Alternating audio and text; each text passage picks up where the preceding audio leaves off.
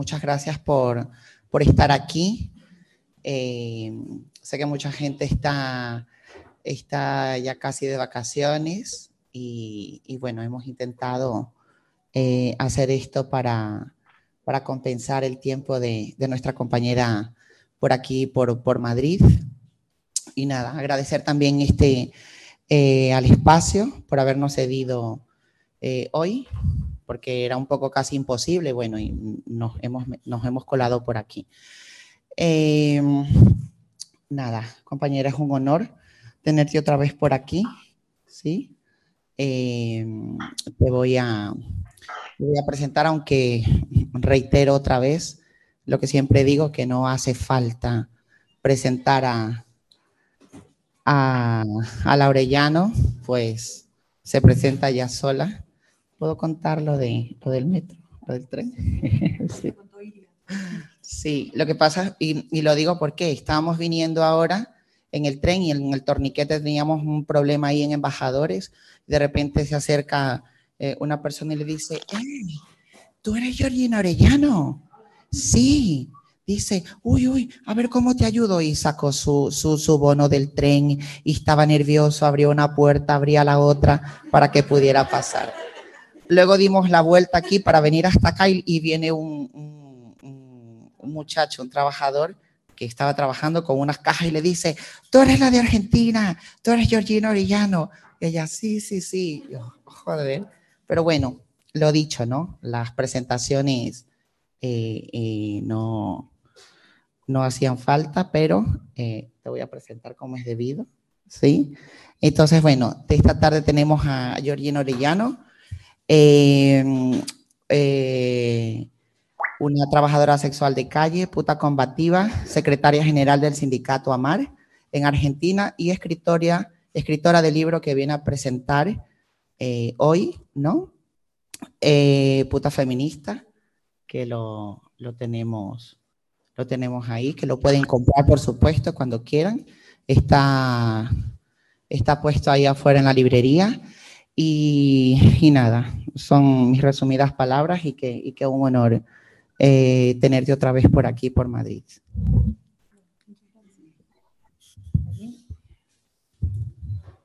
Bueno, buenas tardes. Primero, agradecimiento a las hermanas de Afentras, eh, siempre por estar acá con Iris y Bellonce, eh, tramando cómo seguir, articulando, porque más allá de que eh, nos separen muchos kilómetros, lo cierto es que nuestra lucha es la misma, el contexto en el cual atravesamos una fuerte criminalización hacia el trabajo sexual es muy parecido el contexto español con el contexto argentino eh, y también las estrategias, ¿no? las estrategias de, articulación con colectivos eh, feministas, con espacios del colectivo LGTBIQ, eh, los debates aún no saldados, eh, y para mí y para las compañeras de Amar siempre es un honor que sean las propias hermanas putas quienes nos conviden sus espacios, quienes nos abran las puertas de sus casas, quienes se animen a, compartir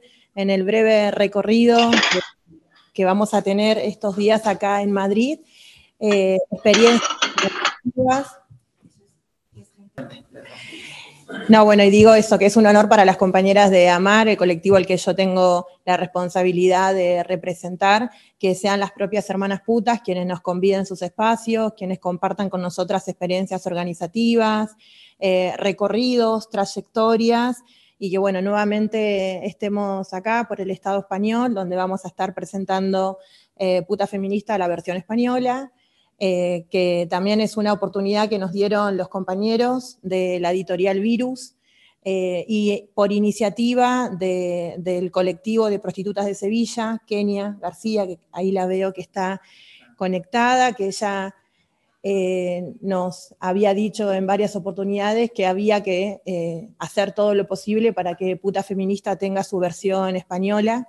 Así que acá está, la versión española eh, que salió publicada, con un prólogo también de otra aliada que admiramos y queremos mucho, que es Ixi Arciga, que la hemos conocido, fueron de las primeras lecturas feministas de Venir Perra, que fue, dijimos, bueno, al menos encontramos alguna que dice algo, a favor de los derechos de las trabajadoras sexuales y tiene un acercamiento por lo menos al feminismo que queremos las trabajadoras sexuales, que es un feminismo con perspectiva de clase, interseccional del 99%, que deje su mirada colonialista fuera, que reconozca los privilegios con el cual han construido feminismos, sobre todo que llegaron a, a ser parte del Estado y que han construido políticas públicas infantilizando las voces de las mujeres lesbianas, travestis y trans que venimos de los sectores populares o de la clase eh, trabajadora, que hay actualmente, por lo menos en la experiencia argentina, eh, eh, ha virado el feminismo con un tinte muy punitivo y conservador, y eso a nosotras nos preocupa mucho. Nos preocupa que en espacio feminista se haya colado no solamente hace muchos años la putofobia, sino que también haya un fuerte componente de transfobia y que implique esos retrocesos de derechos conquistados, por lo menos en Argentina, de las compañeras del colectivo Travesti Trans, con el cual también nos une una alianza histórica eh, y que perdura en el tiempo justamente porque ambos sectores somos atravesados por las mismas desigualdades y las mismas eh, opresiones. Así que bueno, Puta Feminista es un material para nosotras eh, que pone a disposición del debate tan tenso, acalorado, interminable, a veces hasta injustificable, ¿no? Que nosotras mismas decimos, ¿hasta cuándo vamos a debatir si nuestras vidas siguen siendo las mismas, precarias, sin derechos?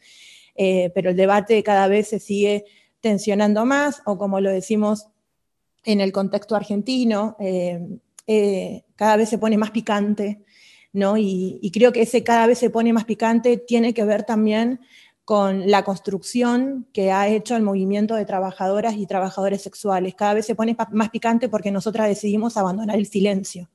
Cada vez se pone más picante porque ya no nos avergüenza el trabajo que realizamos. Cada vez se pone más picante porque no ha podido con nosotras el estigma, la culpa y la vergüenza y aún así, frente a todo lo que teníamos en contra, decidimos la organización como nuestra herramienta de lucha y cada vez se pone más picante porque nos hartamos de que hablen por nosotras. Nosotras reconocemos y en el libro hay, un recorrido del hartazgo. Hay un hartazgo de escucharnos en segunda persona, de leernos en segunda persona y de tener que lidiar con construcciones narrativas que se han hecho sobre nuestras vidas que son infantiles, donde hay un borramiento hacia nuestra agencia, hay un borramiento hacia nuestra decisión, hay una infantilización constante hacia nuestras decisiones, eh, eso ha creado, eh, no solamente en los espacios académicos, sino también en los espacios, bueno, en el Estado, en los espacios feministas, en gran parte de la sociedad, ha creado eh, un estereotipo y un imaginario que es una de las grandes batallas que tenemos que dar desde nuestro lugar quienes ejercemos el trabajo sexual, que es la batalla contra el estigma y contra la discriminación.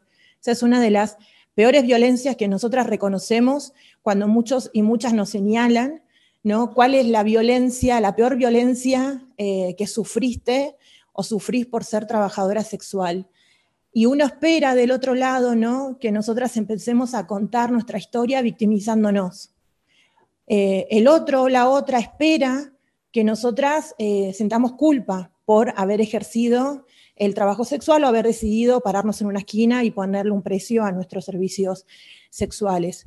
Pero la verdad que nosotros lo que tenemos ahí para convidar es una trayectoria de una experiencia legítima que se corre de la categoría de la victimización y, habla en términos de clase obrera. La precarización y la falta de derechos son las peores violencias que sufrimos por ejercer el trabajo sexual. El señalamiento constante, el tener que andar lidiando constantemente con el estigma contra la discriminación y respondiendo en reiteradas oportunidades de nuestra vida, nuestros espacios incluso cotidianos, ¿por qué decidimos ser putas?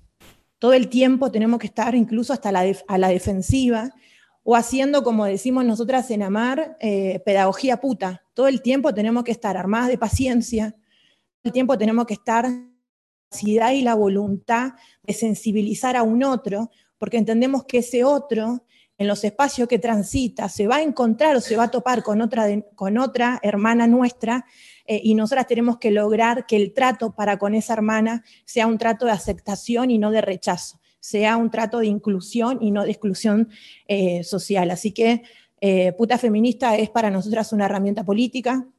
En el recorrido que hemos hecho de presentar el libro hemos entrado a espacios donde muy pocas veces nos han abierto las puertas, eh, así que para nosotras ha sido una alegría la presentación del libro en Argentina, primero en la Feria del Libro, un espacio que es conocido como la rural, donde ahí van toda la oligarquía, ¿no? Eh, y ahí estuvieron las putas, eh, con toda la impronta nuestra, para primero, obviamente, con nuestros colores de piel y nuestras vestimentas, se dieron cuenta que nosotros oligarquía no somos, por suerte. Eh, y con mucho orgullo no somos parte de ese, sector. Eh, después de, ese espacio, de, la importancia de ir e irrumpir en ese espacio, eh, el transitar de puta feminista fue las universidades. El transitar de puta feminista fue que nos han habilitado espacios universitarios, ya no poniendo, no como esta escena que hasta hace una década atrás era constante, la puta y la abolicionista discutiendo y los auditorios se llenaban para ver quién ganaba, como si fuese que era una batalla donde alguien tenía que perder. Y siempre las que perdemos somos las mismas, porque seguimos en la misma situación de precariedad laboral y sin derechos laborales. Entonces también nosotras, eh, por decisión política, abandonamos esas escenas, porque no, queríamos que sea eh, nuestra militancia eh, de una confrontación constante, cuando los resultados eran pasar por situaciones violentas, virulentas, y después volver al sindicato, volver a nuestros espacios de trabajo, y la realidad nuestra era igual.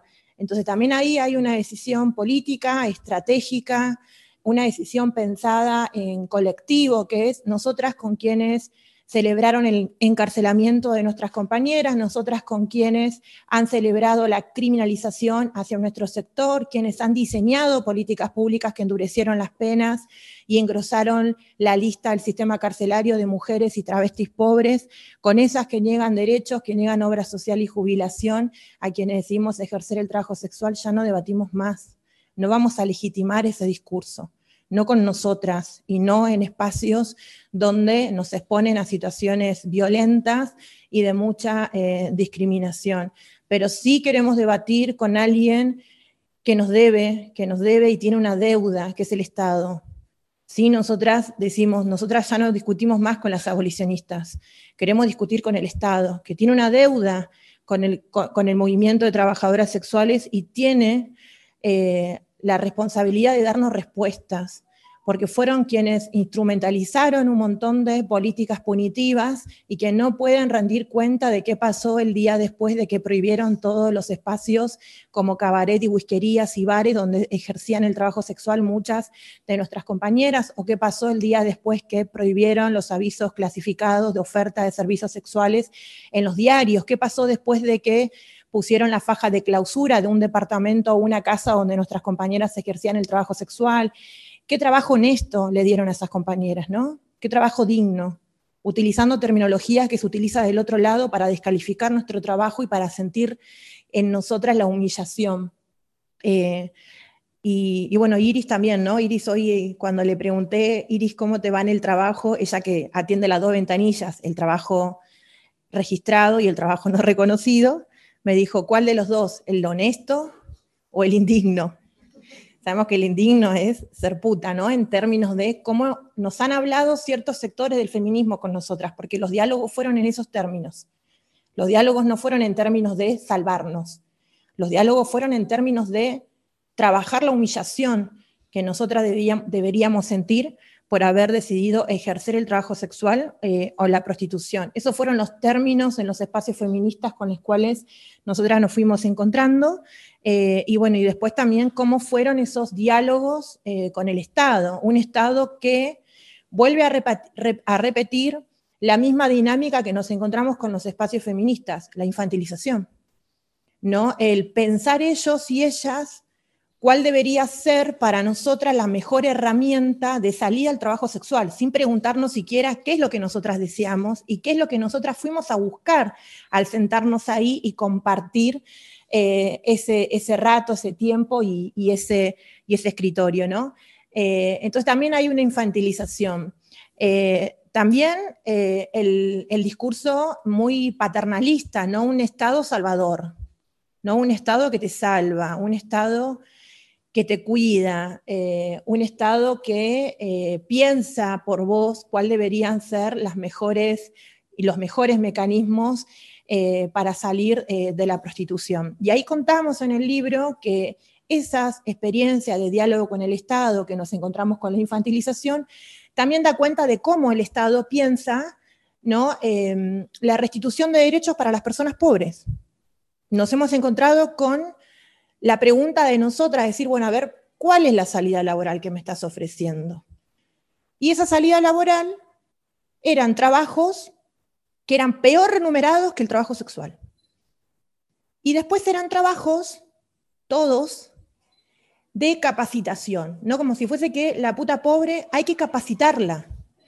Em, y la capacitación consistía con salidas laborales, con trabajos textiles, nos ofrecían eh, máquinas de coser, talleres para que aprendamos costura. Cuando veían las caras nuestras, empezaron a decir, bueno, también podríamos pensar talleres de peluquería, talleres de manicure, cuando nos vieron las uñas, a esta manicure le va a gustar. Y después cuando nosotras preguntábamos, una insistencia en donde algunas funcionarias decían, bueno, pero estamos, eh, estamos trabajando, ofreciéndote alternativas laborales, pero la insistencia nuestra tenía que ver con un objetivo principal. ¿Cuánto es el dinero que voy a ganar? No, no era solamente la máquina de coser o la capacitación, de cuánta plata estamos hablando. Lo mismo que el cliente, ¿no? Rápidamente es el dinero. Después todo lo, todo lo demás. Eh, y para ellos no era importante el dinero. Lo que era importante era la máquina de coser, la capacitación y la cantidad de horas que nosotras teníamos que poner de nuestro, nuestro tiempo para capacitarnos. Pero como en última instancia estaba em, el reconocimiento, porque encima nos hablaban de reconocimiento, de una remuneración que era reconocer esas horas caídas que nosotras íbamos a tener, ¿no? Horas caídas que era horas de dejar a ir a hacer el trabajo digno para intentar ingresar al sistema del trabajo honesto, cosiendo em, o haciendo eh, talleres de peluquería eh, o manicure. El dinero que nos ofrecían, ahí lo contamos en el libro, en comparaciones con en ese año y en el contexto argentino, inflación, economía, además, tenía eh, un valor menos que un servicio sexual. entonces, nosotras ahí eh, nos enojábamos mucho, porque era pretender, o sea, cómo pretendían de que vivamos nosotras, que en su gran mayoría somos mamás, somos jefa de hogar, tenemos a cargo, eh, nuestra economía se hace responsable de, nuestros hijos, incluso hay muchas compañeras que ayudan a, a sus familias económicamente, cómo pretendían que nosotras hagamos magia para que ese dinero que nos estaban ofreciendo nos vuelva la dignidad por la que, por la que tanto ellas pretendían que nosotras dejemos de ejercer el trabajo sexual. Y, después, bueno, hablamos también un poco del fetichismo que tienen cierto sector del progresismo de pensar desde sus posiciones de privilegio eh, por los pobres, ¿no? Y cuándo va a cambiar esa dinámica de sentar a los sectores populares, sentar a los sujetos políticos protagonistas de los debates y preguntarle a ellos y a ellas de qué manera quieren que el Estado intervenga. Poder cambiar la manera de hacer política estatal. Esa es una discusión que nosotras le aportamos al Estado cuando vamos y nos sentamos a debatir y acercarles un poco de la realidad que traemos con nosotras. Traten de cambiar, no, no es que traten, vamos a disputar esa mirada de hacer política estatal, que no nos traduzcan nuestras vidas, que eh, no infantilicen nuestras voces y que cambien esa dinámica. No es lo que vos pensás cómo debería ser transformada la vida de un sujeto perteneciente a la clase obrera, sino es cómo piensa ese sujeto con la intervención estatal que puede mejorar eh, su calidad de vida. Así que esa también es uno de los aportes que nosotras hacemos eh, en la discusión y en los debates eh, que se dan tanto en los espacios feministas, bueno, como en el Estado cuando diseña políticas públicas. Y digo aportes porque aportes que hacemos desde el movimiento de trabajadoras sexuales porque siempre está esta idea que la puta no aporta nada. Eh, y me parece que ahí hay también una negación al aporte que nosotras le hacemos a ciertos sectores del feminismo. Las putas con nuestra realidad, con nuestros recorridos, con nuestros colores de pieles, con nuestras trayectorias, con nuestras experiencias en el trabajo, le aportamos conciencia de clase a un feminismo blanco que no está preparado para escuchar la realidad que traemos las mujeres lesbianas, travestis y trans de los sectores populares. Pero también reconocemos que los feminismos también nos aportaron a nosotras perspectiva de género, no solamente en nuestro trabajo, sino también en nuestra vida cotidiana, de replantearnos nuestras relaciones sexoafectivas, de poder replantear también los contratos monogámicos con las parejas, porque sí, aunque seamos putas, también somos atravesadas por el amor romántico, también somos atravesadas por el régimen heterosexual, también fuimos criadas en esta sociedad machista y patriarcal y repetimos lamentablemente en algunas prácticas de nuestra vida cotidiana eh, situaciones que se pueden leer a simple vista como patriarcales, pero como nosotras no tuvimos la posibilidad de ir a la universidad, de tener la posibilidad de leer a Silvia Federici, a Rita Segato, porque no hay una costumbre en nuestra cultura de acceder a libros o librerías, que recién cuando entrábamos con Beyoncé un poco nos reíamos, que hacemos las putas en una librería, ¿no? Em, porque no es una escena parte de nuestra vida cotidiana nosotras sí podemos, parte de nuestra vida cotidiana, por lo menos en la experiencia de Argentina, un espacio que siempre habitamos es la comisaría. Entonces podemos dar cuenta incluso eh, de qué manera transitar la comisaría. Eh, hay compañeras que eh, han pasado detenidas en calabozos de 30 a 90 días justamente por eh, artículos que hasta el día de hoy siguen vigentes en, nuestro país. Eh, también eh, barrios que suelen ser hostiles para las trabajadoras sexuales, los transitamos, barrios donde la policía ya te ve con una actitud sospechosa y te para a preguntarte qué estás haciendo y te revisa. No es lo mismo para una puta que para cualquier otra persona transitar un aeropuerto a la puta eh, te van a abrir la valija, eso hablábamos con, las compañeras, eh, te van a preguntar dónde vas, no te van a creer que vas a presentar un libro, si sos puta. Te van a preguntar que le muestres la invitación formal, quién te pagó el pasaje. Y eso eh, es algo con la que lidiamos de manera constante, ¿no? Transitar un montón de espacios que para nosotras son habituales y para otras personas no, y tener que transitar con la claridad de saber qué es lo que tenemos que hacer y, no lo que, y, qué no podemos hacer. Eh, y creo que ahí mm, a nosotras nos ha aportado mucho eh, la organización. La organización ha aportado en pensar esas estrategias, pensar ¿Qué pasa si voy presa? ¿Qué es lo que puede hacer la policía y lo que no puede hacer la policía? ¿Qué pasa si me detienen? Si estoy siendo testiga de un procedimiento donde se están llevando presa a otra compañera. ¿Qué pasa si me hacen un acta contravencional y tengo que firmar y no me entregan eh, la copia del acta? ¿Qué pasa si filmo con mi celular y los policías ven que estoy firmando el operativo y me quieren o quitar el celular o romperlo o pedirme que borre el video que evidencia justamente el maltrato policial y la violencia institucional hacia el colectivo de trabajadoras eh, y trabajadores sexuales? Y todas esas estrategias de qué hacer, no hacer. Em, estrategias de, cuidado, estrategias colectivas, eh, son pensadas justamente eh, desde lo sindical, desde lo organizacional, eh, cuando tenemos en claro la, criminalización de nuestro trabajo. ¿no? Cuando tenemos en claro que el trabajo sexual en Argentina y bueno, acá en el Estado español está criminalizado por ordenanzas municipales, por leyes de mordanza, por legislaciones que equiparan la trata con el trabajo sexual, por legislaciones en donde han ampliado el concepto de explotación sexual o acá en este caso han querido ir por la tercera localía, que es criminalizar a aquellas personas que le alquilan espacios para que las compañeras vivan o trabajen. Bueno, en Argentina eso se logró, lo ha logrado un sector del feminismo abolicionista eh, más punitivo eh, y más violento también, con la reforma de la ley de trata, donde eliminó el consentimiento, donde equiparó trata con prostitución, eliminó la distinción en la primera ley de trata del año 2008 que hacía una distinción entre trata de personas, explotación sexual y prostitución voluntaria. Eh, eliminó el consentimiento porque eh, el argumento principal es que una persona que está atravesada por una vulnerabilidad no puede consentir su propia explotación. Y eso para nosotras no solamente es, preocupante, sino que es algo de, de las principales modificaciones que sufrió esa normativa que rechazamos desde el colectivo. Primeramente porque las primeras lecturas que nosotras accedimos de los feminismos nos topaban con la defensa del consentimiento de las mujeres.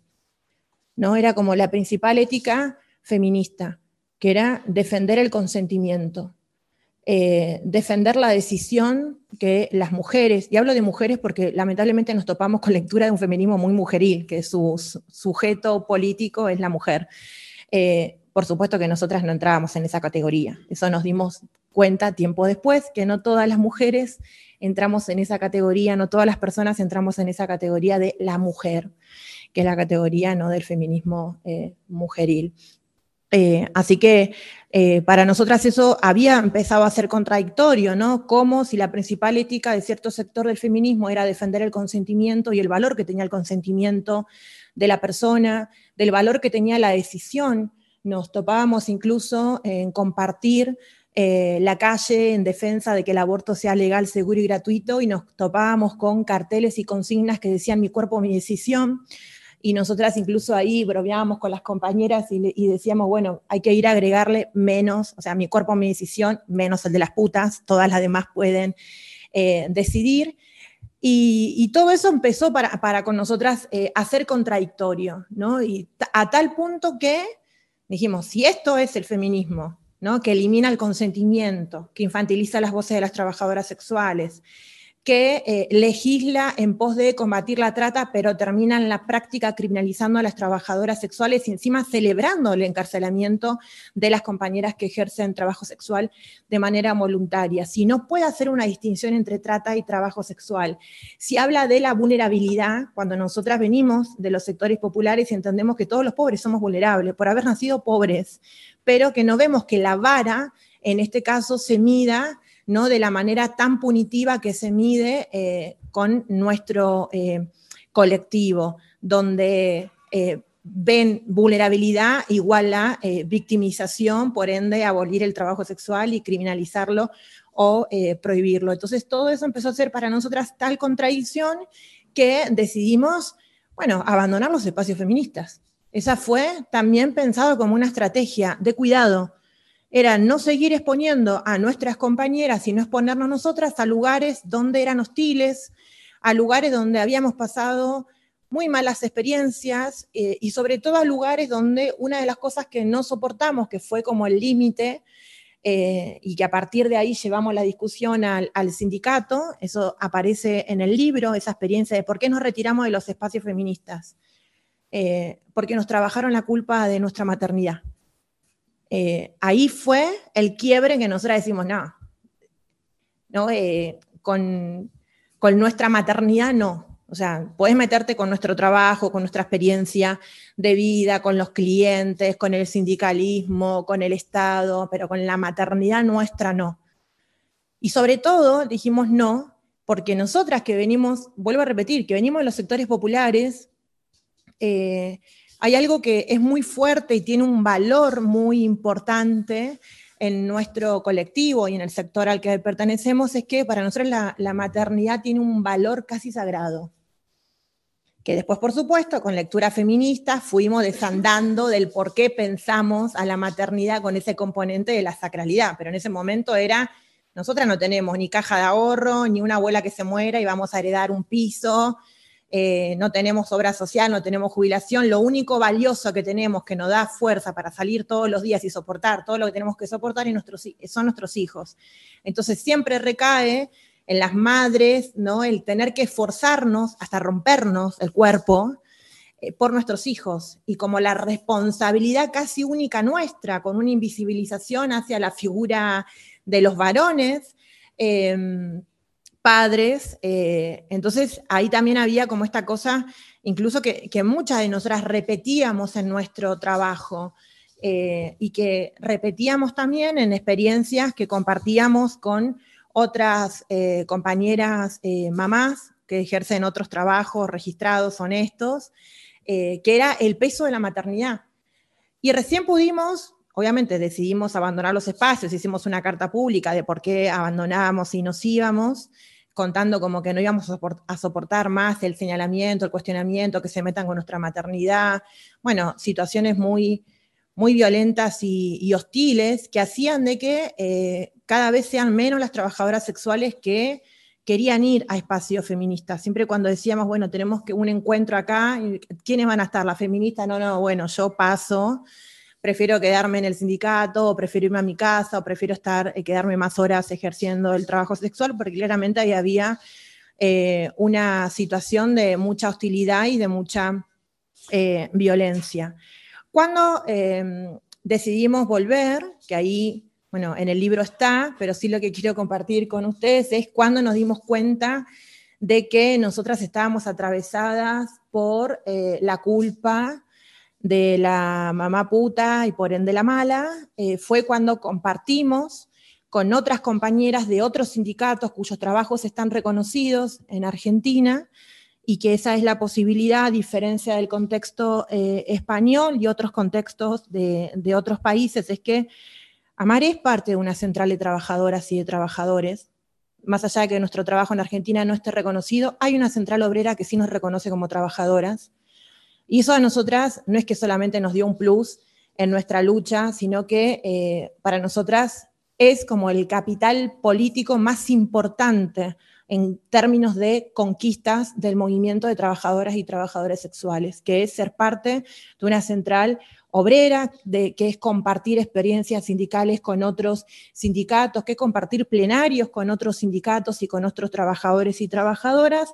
Y ahí fue que en ese compartir nos habían invitado a una reunión, a un taller de género, era de género, no decía feminismo, entonces decían que era de género, entonces fuimos y había docentes, o sea, maestras, enfermeras, em, compañeras telefónicas, digamos, que, trabajan en empresas eh, telefónicas, incluso había compañeras que trabajan en el Estado, están sindicalizadas.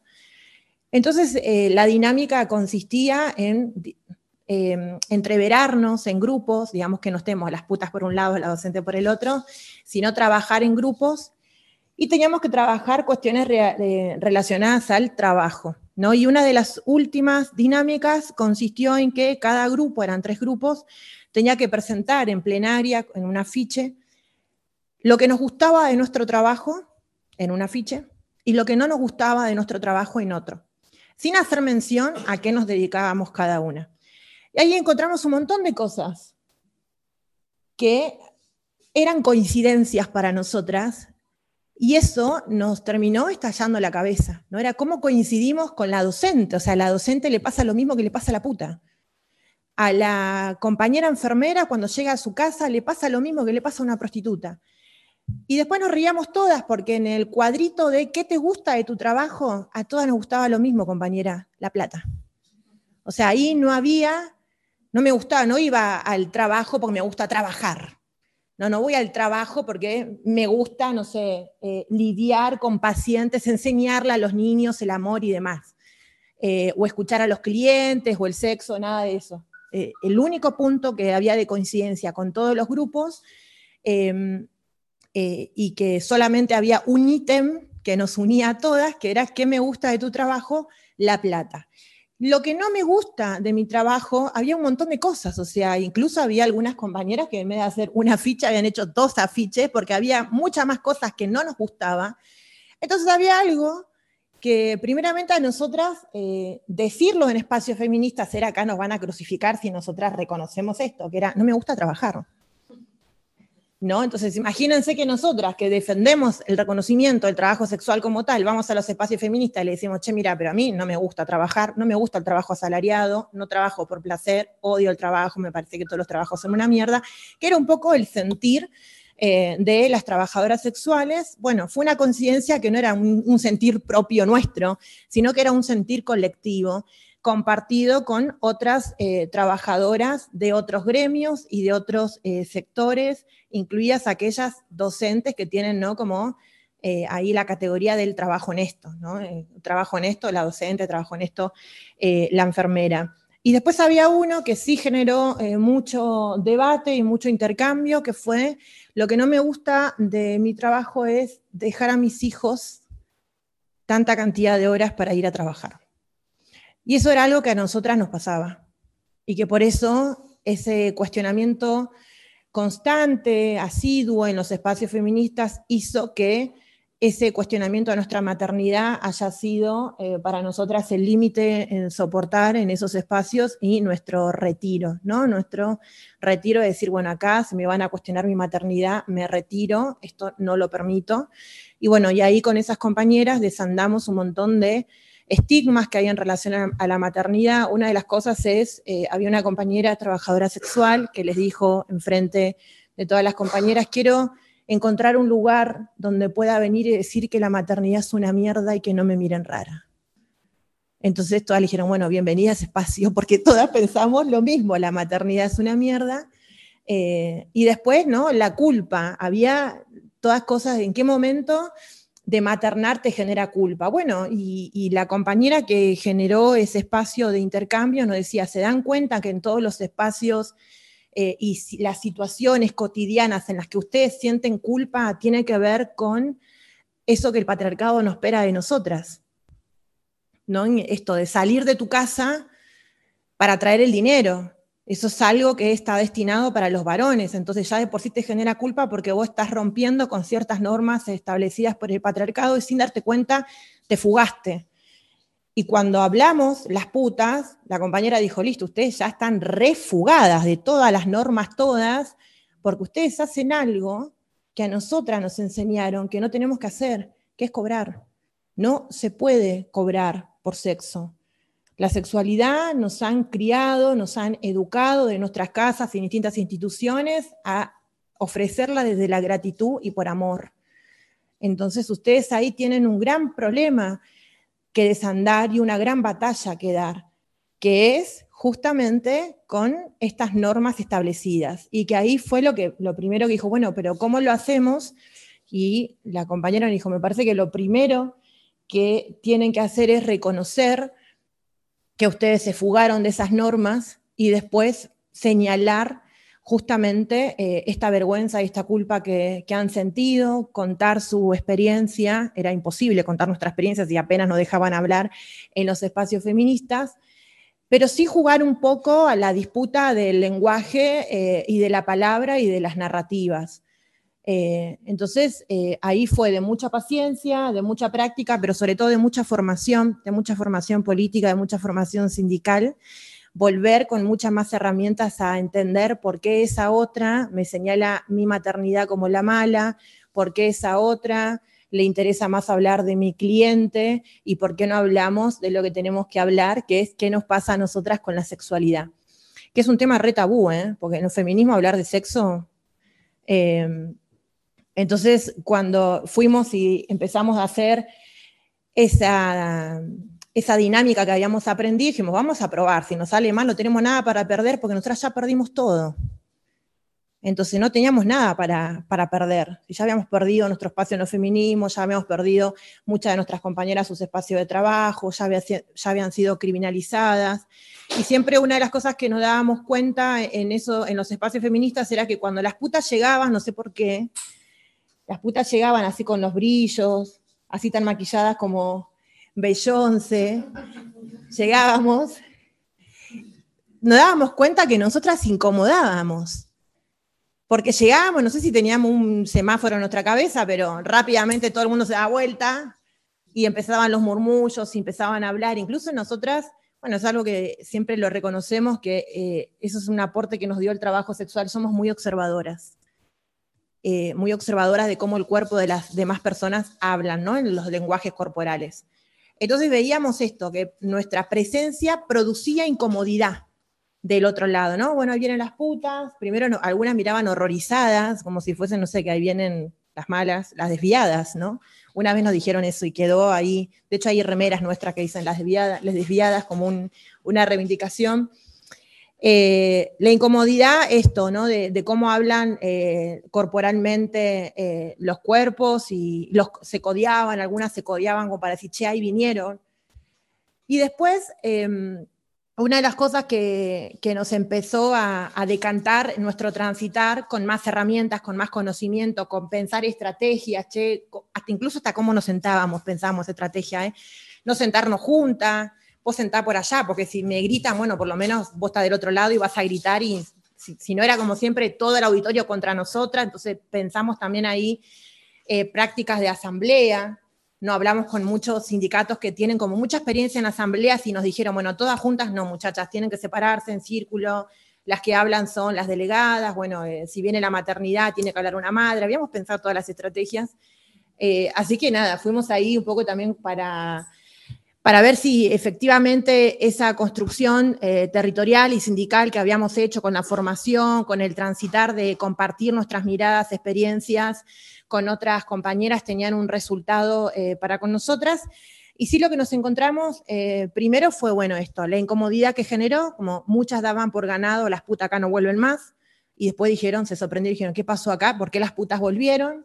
Eso a nosotras nos, em, lejos de incomodarnos, nada, dijimos, bueno, eh, acá hay algo para pensar, ¿no? Esta cuestión de que ellas daban por hecho que nosotras no volvíamos más, eh, y bueno, que no se salieron con la suya, porque volvimos y volvimos más formadas políticamente, eh, volvimos entendiendo un poco de qué venía el abolicionismo, entendiendo un, poco también en qué lenguaje nos hablaban, entendiendo lo que era el patriarcado, algo tan simple para algunas, pero tan difícil para otras, porque en nuestros diálogos no está presente, no estaba en ese momento presente como e, el patriarcado, no como, como la institución. De hecho, eh, había una compañera que, eso está en el libro y lo contamos, que dice, yo quiero que me expliquen en un primer taller del feminismo que nos dieron, de aprender feminismo, eh, había, le había preguntado a la tallerista, explícame lo que es el patriarcado, porque me quedó atragantado acá cuando una feminista me dijo,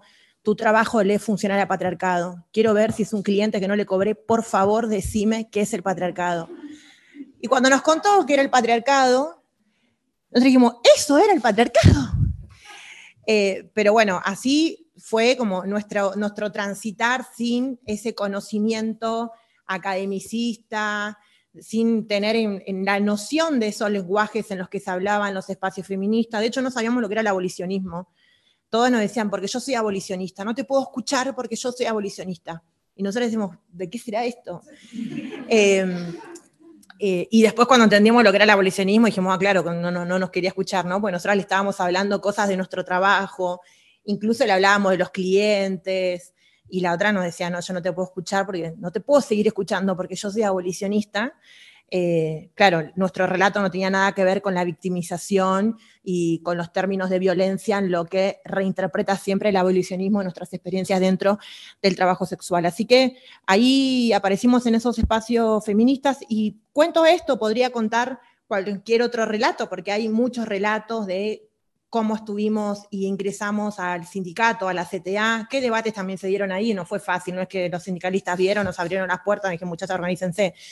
Tuvimos ahí también que eh, romper con un montón de prejuicios, eh, pero bueno, yo cuento esto porque me parece que es algo que no solamente nos atraviesa a las putas argentinas o a las putas eh, en el Estado español, sino que nos atraviesa a nivel internacional, que es el debate dentro de los espacios feministas eh, sobre el trabajo sexual y sobre la prostitución. Eh, y convidarle a ustedes, sobre todo a las compañeras de AFENTRA, es que puedan comprender que no hay batalla perdida. Nosotras lo más poderoso que tenemos son nuestras voces eh, y la organización, ¿no? y encontrar salidas a ese puritanismo dentro de los feminismos, encontrar salidas eh, a ese señalamiento, encontrar salidas que a veces tenemos que pasar procesos dolorosos porque lo hemos pasado, pero encontrar salidas eh, que refuercen siempre lo colectivo, primeramente, eh, y sobre todo que refuercen nuestra pertenencia de clase. Eh, y eso para nosotras eh, ha sido eh, y es lo más importante que hemos construido en estos casi 28 años de organización, nuestra identidad como trabajadora y la construcción de un sujeto, de un sujeto político que está organizado, que habla, que piensa estrategias, que disputa. ¿no? algo que en los espacios feministas parece como que está vedado la disputa. y a nosotras ahí eh, si hay algo que no nos gusta es el caretaje. O sea, en los espacios feministas se disputa poder, muchachas. No nos vendan más de la sororidad, se disputa poder. Y la sororidad que, sororidad que tienen algunas es selectiva. Una feminista blanca va a ser sorora con alguien que se parezca a ella. No va a ser sorora con alguien como nosotras. Entonces, la sororidad que practican algunas es selectiva.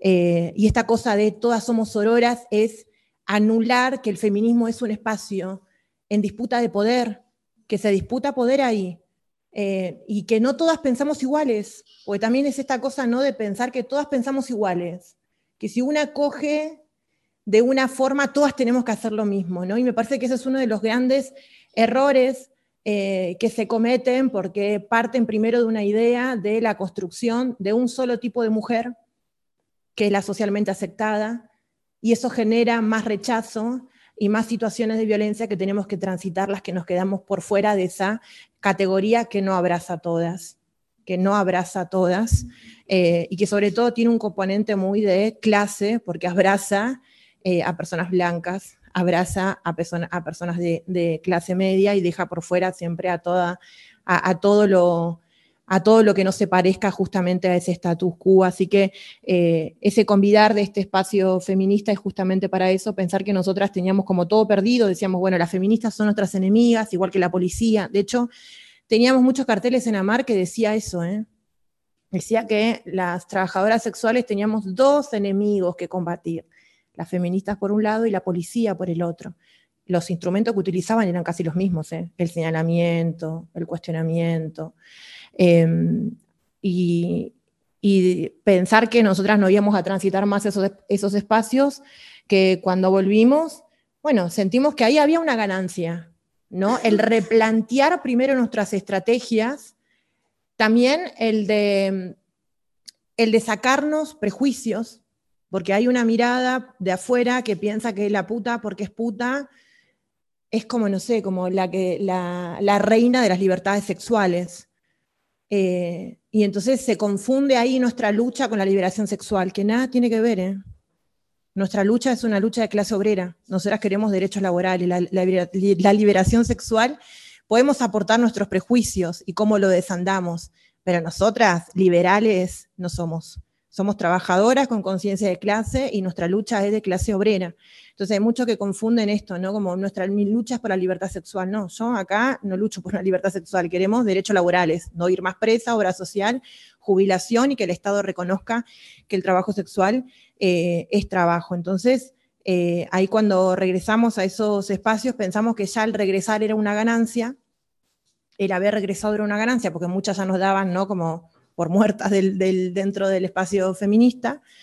Em, después, el, debatir, el debatir con argumentos, con conocimientos, el ya saber que la otra me va a señalar, que la otra me va a trabajar la culpa, que la otra me va a cuestionar, que no, y era, bueno, a ver, ¿cuándo aparece la pregunta del cliente? Porque esa era una cotidiana, ¿cuándo aparece eh, la performance del asco, porque hay una cuestión también ahí de performance donde si la puta se muestra poderosa, eh, si la puta no la podés ablandar con todos los argumentos de estigma y discriminación, empieza también la performance del asco, ¿no? que es eh, la construcción que está muy alejada de nuestras realidades, que tiene que ver, que nosotras hemos leído incluso acá, bueno, son parecidos igual los argumentos que, siempre decimos, ¿no? Eh, sean un poco más originales, porque los argumentos son todos los mismos. Las 30 pollas aparece ahí. Eh, incluso nos llegaron a decir que nos tragamos preservativos, es otra, ¿no? Eh, empiezan a decir de cómo podemos soportar lo que hacen los clientes violentos con nosotras, por el solo hecho de tener dinero y por ende el poder absoluto en una relación que ellas ven de asimetría y desigual. Eh, así que nos armamos de, herramientas y empezamos a contestar las preguntas que nosotras íbamos eligiendo.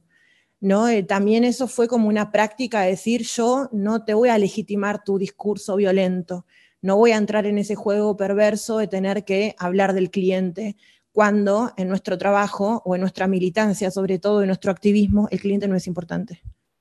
O sea, en nuestro activismo las condiciones laborales son las importantes.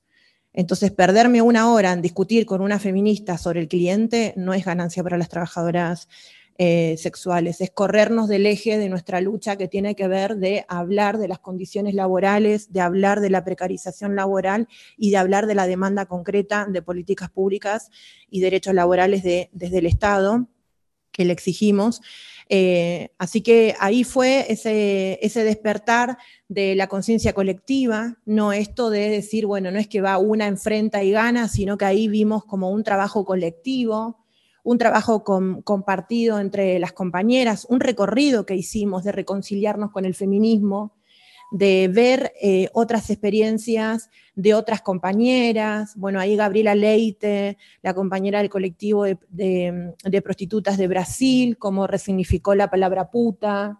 Eh, y cómo ya en los años 80 se presentaba como, como puta, eh, justamente con una, una, disputa del lenguaje y sacarle a la palabra la carga peyorativa y negativa que tiene. También dar la disputa desde el lenguaje eh, para nosotras fue una herramienta eh, potente de dentro de nuestro movimiento allá en, Argentina. Eh, conocer experiencias, bueno, de las prostitutas del Raval, conocer, leer libros de, trabajadoras sexuales, las primeras lecturas fue Manifiesto Puta, de Beatriz Espejo, bueno, Devenir Perra, Teoría King Kong, de Virgin Despentes, eh, después también el de Monseneira, eh, Una mala mujer, fue uno de, los, de las lecturas. Empezamos a decir, bueno, las putas escriben también, porque las lecturas que habíamos encontrado sobre nosotras eran otras personas que escribían eh, y, no, y no nosotras en primera persona. Eh, así que eso para nosotras fue un hallazgo y fue una herramienta también importante para replantearnos eh, las estrategias eh, colectivas. Y una de las cosas, esto ya para ir cerrando y abrir a, preguntas, una de las cosas que nos sorprendió de, nuestra, de nuestro regreso a los espacios feministas fue que muchas compañeras que se fueron corriendo del abolicionismo y acercándose más a las alianzas puteriles, reconocían primeramente que pensaban que ser feminista era estar en contra del reconocimiento de la prostitución. Em, y que después muchas de las cosas que repetían estaban basadas en prejuicios y en desconocimientos. Incluso algunas que ahora están eh, apoyando al colectivo de trabajadoras sexuales eh, señalaban el impacto que tenía en las discusiones en los espacios feministas cómo em, generaban en algunas compañeras eh, ciertos temores e incomodidad el pánico sexual y el pánico moral, ¿no? Esto de las 30 pollas, el tema de las violaciones, el tema, ¿no? De las escenas eh, que personificaban algunas de los clientes, esto de decirnos a nosotras que nos tragábamos los preservativos, bueno, incluso algunas que nos llegó a decir que a los 50 años, según ella, tenía un estudio, nunca lo pudo mostrar, porque nosotras decíamos, mostrame el estudio, Llegó a decir que las trabajadoras sexuales a los 50 años nos quedábamos sin dientes. Yo dije, mira, claro, pensaba que chuparla había que chuparla con los dientes, pero no, no era. Yo le dije, la verdad que los dientes yo no lo uso. No sé qué práctica vos usarás los dientes, pero por lo menos acá las putas, nosotras los, dientes no los usamos. Y ella repetía que a los 50 años nos quedábamos sin dientes, ¿no? Que nos quedábamos sin dentadura. ¿Qué? Entonces nosotros le preguntamos, pero el por qué. ¿No? Y ella nos decía, bueno, el, constante, la utilización del preservativo, ¿no? Eh, como tú una cuestión del pánico moral y del pánico sexual. Después la patologización que hacen de nosotras, nos decían de que a cierta cantidad de edad perdíamos em, el deseo sexual, como si fuese que a nadie le pasa eso, pero nos decían que a las putas le pasa, ¿no? Que le pasa. Y nosotros decimos, bueno, ¿cuál es el problema si en algún momento llegamos a ser asexuales? ¿Hay un problema con eso? Y para ellas sí había un problema. Eh, nos decían que terminábamos locas, solas, ¿no? Eh, nos decía que terminábamos solas, que terminábamos locas, que la mente y el cuerpo de una trabajadora sexual em, sí, sí, que era parecido a lo que había vivido un soldado que fue a la guerra. Eso nos habían dicho. Bueno, acá también dijeron eso. Eh, y nunca pudieron mostrar los estudios de dónde sacan todas estas conclusiones, eh, pero sí había muchas compañeras que reconocían que el escuchar eso generaba en ellas un impacto, ¿no? que es el impacto que tiene el discurso del pánico moral y del pánico sexual, que lo que reproduce no es en este caso una lejanía, sino que lo que reproduce eh, es una distancia. No es como la cuestión de pensar que una persona, el cuerpo de una persona pierde deseo sexual, queda sola, queda loca, con esa no quiero.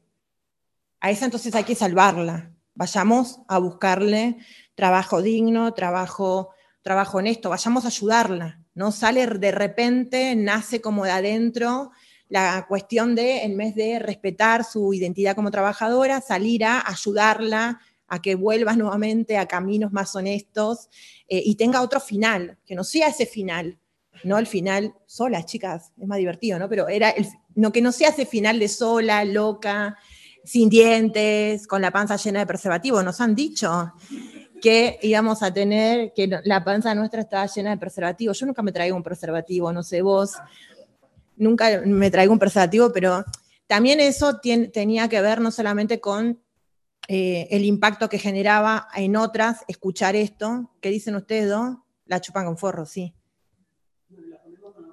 Ah, sí, la ponen con la boca, pero no, no se traga el preservativo. Ahora lo van a probar a ver si se traga. No, ni como práctica sexual, no. Eh, entonces ahí también había una lejanía en, estas personas que utilizaban este mecanismo del pánico sexual y del pánico moral, y ahí fuimos a buscar aliadas y aliados en colectivos que habían sido atravesadas por estos mismos discursos.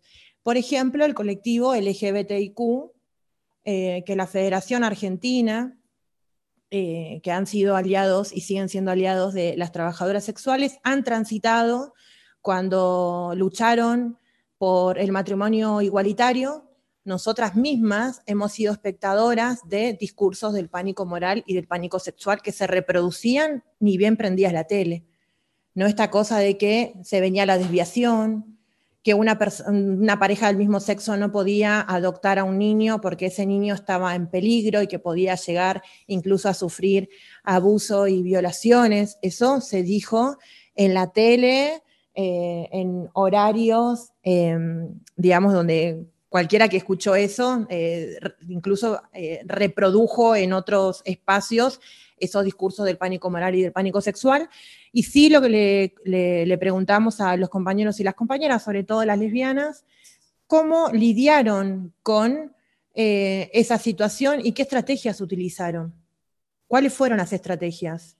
Porque nosotras estábamos lidiando con eso Em, y que no encontramos otra estrategia para poder salir de esa, de, esa discusión sin que tener que andar explicando lo básico, que no vamos a terminar solas, que no importa si terminamos locas, y esa patologización que hacían con nosotras, esto de que tragamos preservativo, bueno, que nos quedamos sin diente y un montón de cosas que tuvimos que escuchar.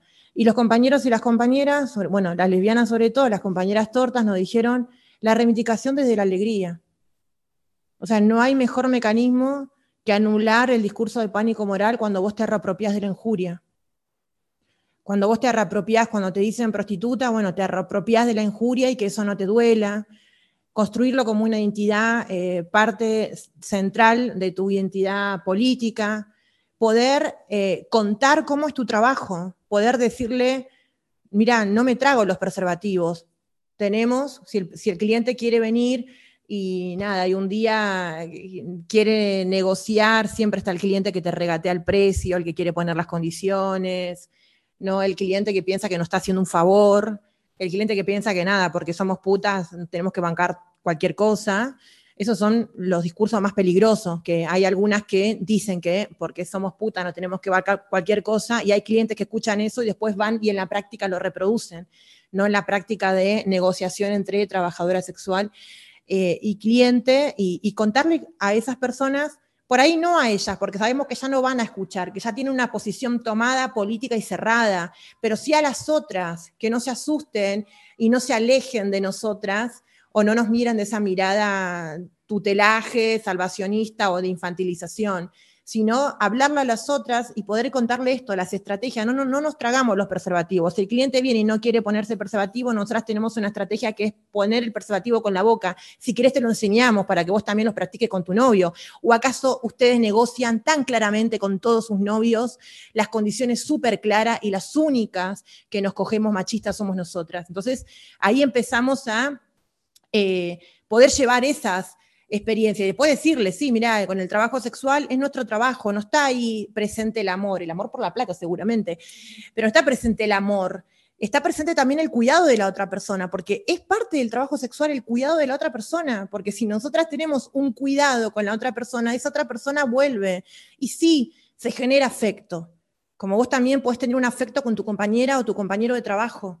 No te digo con tu jefe, porque nosotros nos generamos afecto con nuestra patronal, que es la policía. Tenemos claro que ese es nuestro enemigo a combatir.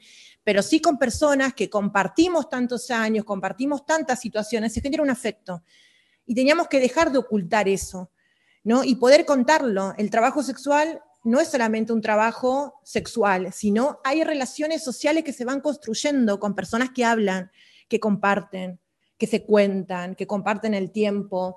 Y bueno, y sí, lo llego a querer a mi cliente. Hay un afecto, hay una cuestión incluso hasta de respeto. Eh, y eso no significa que lo estoy romantizando para nada. Yo sé que son todos machirulos. Y sé que mi trabajo no es hacerlo feminista. Mi trabajo es que respete mis condiciones laborales. Ese es eh, el trabajo de militancia que hacemos nosotras con los clientes. Sabemos que los clientes nuestros no viven en Marte, son, forman parte de esta sociedad entonces sí, a veces tratamos ahí de mediar cuando vienen con alguna machiruleada que escucharon. No vamos a educar a todos, no vamos a quedar sin laburo, eh, pero sí algunos desde el afecto vamos construyendo. Y el libro habla un poco de eso y yo decidí contar en el libro, tenía para contar un montón de historias de los clientes, para reírnos y demás, pero decidí contar uno que es eh, el afecto que le tengo a las hijas de mi cliente. Porque mi cliente me lleva a su casa como novia, era mentira, 70 años él y yo tenía 25, él solo se creyó que era la novia. Y sus hijas, bueno, contentas porque el padre, machirulo, gruñón, ese que no da afecto, ¿no? que estaba criado como la antigua, muy duro, en, ni siquiera dar abrazos ni nada a sus hijos y a sus hijas, eh, nada, defendiendo todas las cuestiones machirulas que puedan haber. Bueno, ese era mi cliente. Ahora, cuando me llevó a su casa, por supuesto que eso le cobré más de ir a, ir a su casa a su cumpleaños, para presentarme a sus hijas, él me presentó como su novia hasta que, bueno, sus hijas me vieron en la tele y dijeron, nos mentiste, trajiste una prostituta. ¿Qué es esto? Le dijeron, ¿qué es esto? Eh, pero eh, John eh, dice que le dijeron de todo al padre, le dijeron, estuvimos comiendo con una prostituta. Ah, las putas comen también, pero bueno. Era ¿no? el estigma, ¿no? De quién trajiste a casa, con quién nos hiciste compartir la mesa. Claro. la vimos comiendo algo que no se la apoya, exactamente. Entonces, eh, él, él se puso muy mal, yo quería jugar con esa situación, se puso muy mal, dije, bueno, acá le tengo que cobrar más. Sí, se puso mal por la, la situación, pero después, bueno, me dio un poco ahí de, de lástima. Cambiada a la inversa, no siempre se piensan que nos tienen, tienen que tener lástima a nosotras, pero a mí me dio lástima la situación de él porque lo vi mal.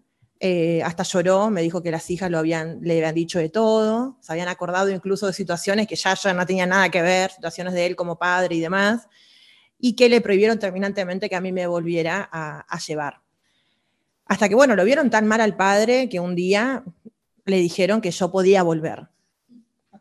Entonces cuando yo volví dije, bueno, yo voy a cobrar más por mi regreso, porque seguramente me van a mirar mal, no me van a saludar. Bueno, y era una situación muy incómoda esa. Pero cuando vi, cuando llegué a la casa, todas las puertas se cerraron. Claro, nadie quería comer con la prostituta. Llegó la prostituta y sus hijas se cerraron en cada una de sus habitaciones. Digo, y digo, hijas eran más grandes que yo eh, de edad. Eran mucho más grandes que yo. Em, entonces, ahí me di cuenta el acuerdo que habían tenido entre padre e hija. Decir, listo, o sea, vos te hace bien estar con esa prostituta, la traes, pero a la mañana cuando se levante te la llevas y al mediodía ellos comían armoniosamente en esa pantalla de familia, ¿no? Entonces era divertido porque yo abría la puerta para ir al baño y si había otra puerta se cerraba, ¿no? Hasta que un día los escuché, yo me había quedado redormida el día siguiente, re mala como puta, ¿viste? En vez de irme rápido. Em, y escuché que las hijas decían en la cocina, eh, no pongamos todavía el pollo al horno porque todavía está. Esperemos que se vaya, porque claro, si ponían el pollo al horno me veían a mí, yo iba, iba a pensar ellas que yo me iba a sentar a comer con ellas. Em, hasta que un día, bueno, em, a este hombre le gustaba mucho ver, mirar películas, yo tenía que, hacer el trabajo de, ver qué películas salían, bueno, muy trabajoso mi trabajo como trabajadora sexual, eh, y recomendaba películas para que damos películas, él compraba helado, entonces un día le hice ver a Adele, nada que ver la película que le hice ver, Em, y eran dos chicas, nada, empezaron a tener sexo las dos chicas y él empezó a decir, ¿cómo me hiciste ver esto? Cambia esto, ¿cómo yo voy a ver esto? No, pero esto es anormal. Bueno, empezó con todo su machirulaje, eh, pero hablando fuerte. Por supuesto, sus hijas escucharon esta conversación y yo le dije, mira, la verdad que el tiempo cambió. No es como a vos te criaron, a vos te criaron para la mierda, pero hay otras maneras de ver. Bueno, traté de educar a, su, a, él eh, y yo escuché que ellas se reían. Eh, y después las vi a ellas en la Marcha del Orgullo. Estábamos con la carroza, los paraguas rojos, y las vi. A la semana siguiente yo fui, a, yo dije, ¿estas qué van a hacer? Paquis no son, si van a la Marcha del Orgullo. Bueno, igual los paquis van a la Marcha del Orgullo para sentirse un poco ahí diversidad. Em, entonces, eh, a la semana siguiente cuando fui, la cosa había cambiado, las puertas ya no se cerraban, ellas estaban en la mesa y me dijeron que me habían visto en la Marcha del Orgullo, pero que les dio vergüenza acercarse a saludarme. Entonces yo le dije, no, yo también las vi, me pareció raro que las haya visto, pero bueno, está todo bien, qué sé yo. Bueno, empezamos ahí a tomar cerveza, a hablar de la vida. Eh, ellas me hablaron de que habían visto un libro feminista que había escrito una chica lesbiana, eh, que cuando volvieron a querer comprárselo, me estaban tirando todas indirectas, ¿no? Que cuando volvieron a comprárselo ya no, ya no, no, no, estaba más la, librera. Eh, entonces se acercaba a Navidad, porque la Marcha del Orgullo allá en Argentina es en noviembre, eh, se acercaba a Navidad y este padre nunca había regalado nada, siempre duro, de afecto y demás. Y, yo como soy muy regalona para mi familia, tengo un montón de sobrinos, le había dicho que me acompañe a comprar regalos. Y él como me vio que yo compraba regalos para mis sobrinos, me dijo, che, ¿qué le puedo regalar a mis hijas? Bueno, y empecé a elegirle regalos. Y después llegó el turno de la hija mayor. Y le dije, mira, yo hablé con tu hija y me dijo que le gustaba un libro, que lo había visto en la Marcha del Orgullo. Eh, si querés, vamos y lo compramos. Entonces fuimos a la librería, retacaño, cuando vio el precio del libro no lo quería comprar. Yo le dije, este libro, y encima el libro eran dos mujeres haciendo la tijera, la tapa. Y me dice, ¿cómo le voy a regalar esto yo a mi hija? Yo le dije, pero este libro a tu hija le va a encantar, va a ser, eh, va a ser el mejor regalo que vos le hayas dado a tu hija. Y no sé, me reputió, me dijo, yo no voy a gastar tanta plata. Bueno, hasta que lo convencí, compró el libro. Y después de, de las 12 se entregan los regalos, Navidad, y ella, la chica, me mandó un mensaje y me dice, muchas gracias por el gesto que hiciste conmigo. Mi papá me regaló enfrente a todos el libro de la tapa con las dos minas haciendo la tijera y que había sentido, bueno, un guiño, ¿no? Eh, ese acto y que me, y me pedía disculpas, me pidió disculpas por, eh, por la actitud que habían tenido de, de la exclusión. La cuestión es que la chica es de la comunidad es lesbiana, el padre un machirulo. Cuando el padre se enteró, por supuesto que yo sabía que el padre me lo iba a venir a contar a mí y esperar un consejo, porque eso también hacen las putas, poner la oreja, el pecho, todo el cuerpo. Y yo le dije, mira, bueno, no le puedo decir nada a tu hija. Si vos salís con una prostituta, ¿no? Yo ya muy romántico, ahí había nada que ver, él era mi cliente. Y yo le dije, lo mejor que le puede hacer a tu hija es aceptarla como ella aceptó que vos llevaras a una prostituta a tu casa. Eh, así que para mí eso es parte de, mi trabajo eh, y también son aportes que hacemos las putas, que a veces quedan re invisibles, que a veces contarlo es entrar en esta dicotomía, estás romantizando el trabajo sexual, no, para mí yo vuelvo a repetir, trabajar es una mierda. Ahora, yo de algo tengo que vivir, lo tengo clarísimo tengo que mantener un pibe, pagar el alquiler de un piso y de todos los trabajos que probé, el que para mí más se adecua a mi realidad, a mi bolsillo, es el trabajo sexual. Y lo sigo eligiendo porque me da estas situaciones, donde yo digo, bueno, ese cliente me pagó un servicio, pero yo le aporté algo a ese cliente, que es conciencia feminista, y le aporté a ese cliente una relación y una construcción de otro modo que no sea el estigma con su hija. Y su hija, en ese gesto ¿no? de, agradecimiento, eh, sabiendo que ella, siendo parte del colectivo LGBTIQ, tuvo eh, el señalamiento y la discriminación como principal práctica cuando se dio cuenta que la que había comido en su casa y la que había traído su papá a su cumpleaños había o ejercía eh, el trabajo sexual y era una prostituta. Así que esa es una de las historias que también está en el libro, con otras historias de los clientes, eh, algunas más divertidas, otras no tanto, porque también tuve clientes de mierda.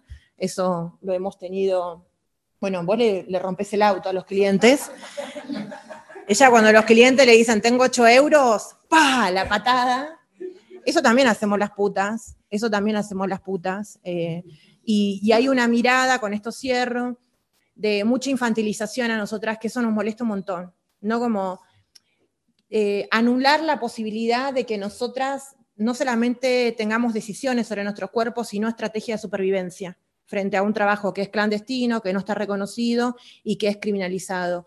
Y que lo que siempre nos ha salvado es la solidaridad puteril y es eh, el teje entre compañeras. Esto que ayer hablábamos con...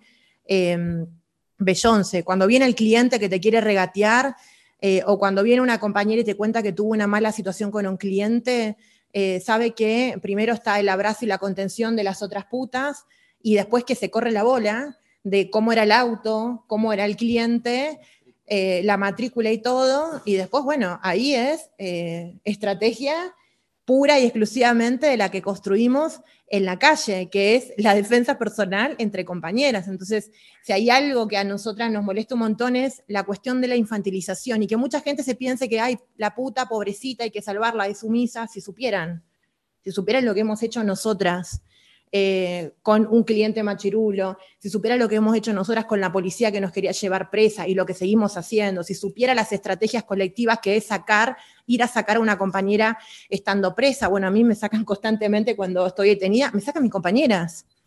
Van mis compañeras, incluso hay un montón que después nos reímos, que las compañeras dicen, o la sacan o hacemos un volquete, y posta que lo hacen. Yo sé, y la policía ya sabe que lo van a hacer eh, porque en no tener nada, la herramienta más poderosa que tenemos nosotras es justamente eso, las estrategias colectivas y la construcción organizativa que construimos y que no nos va a quitar nadie, ni la teoría abolicionista, ni ninguna ley que criminalice o que genere mayor eh, precarización, eh, ni el estigma pudo, o sea, nadie nos va a sacar el poderío que nosotras construimos organizadas, teniendo conciencia de clase, sacándonos un montón de prejuicios y entendiendo el porqué del rechazo. Y por eso para nosotras lo más importante que tiene la puta es la palabra, es el poder hablar. Y hacemos nosotras de nuestro activismo la posibilidad que sean cada vez más las putas que hablen y que sean cada vez más las putas que escriban libros en primera persona, acercándoles a ustedes un cachito de la realidad que atravesamos quienes ejercemos el trabajo sexual. Y vuelvo a repetir que nuestra lucha no es por la liberación sexual, nuestra lucha es de clase obrera, derechos laborales para las trabajadoras sexuales y salidas. Dejar de pensar cómo iniciaste, porque ahí, ¿no? Toda una mirada de un sector que está como empecinado en ver cómo, cómo caíste a la prostitución. Bueno, esa militancia del retroceso en llevarnos, no sé, a mí 16 años atrás, no, nosotras pensamos en las salidas, cómo van a ser las salidas al trabajo sexual. Y las salidas que pretendemos nosotras son salidas dignas, no estas que nos dicen que nos vamos a quedar sin diente, locas, solas y enfermas, salidas con presencia del Estado, con obra social y con jubilación, que las vejeces de las próximas trabajadoras sexuales sean dignas y que no tengan que pasar por tanta precarización laboral y por tanto estigma social. Eso también es parte de la militancia diaria que hacemos nosotras, que las salidas del mercado sexual no sean mayor criminalización, mayor punitivismo o terminar presa, sino que sean con jubilación, con obra social y ya no solas, no vamos a estar más solas porque somos manada y estamos organizadas colectivamente. Así que muchas gracias y espero que el libro circule, que es la teoría puta desde la calle con nuestra realidad y que, bueno, y que llegue, como ha llegado en la experiencia argentina, eh, a lugares donde hay otras que hablan por nosotras. Muchas gracias.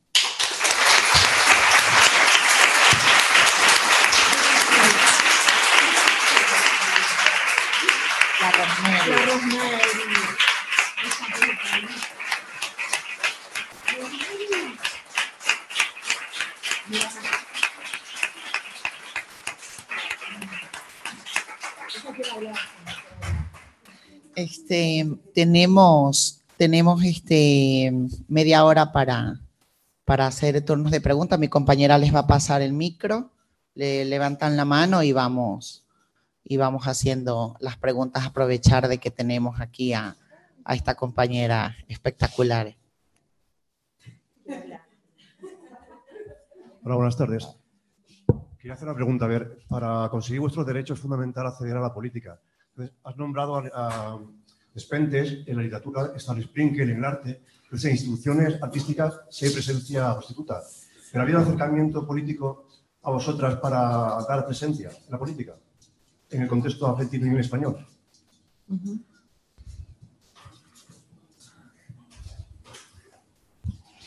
Bueno, yo hablo por el contexto argentino y, y Beyoncé eh, por el, Sí, o, o Iris. ¿no? o ella que ha tenido... O Iris. Sí. Eh, bueno, tradicionalmente Argentina eh, es, un, es un país con, con, mucha presencia de sindicatos, eh, siempre ha sido y es muy importante, trabajes de lo que trabajes, organizarte.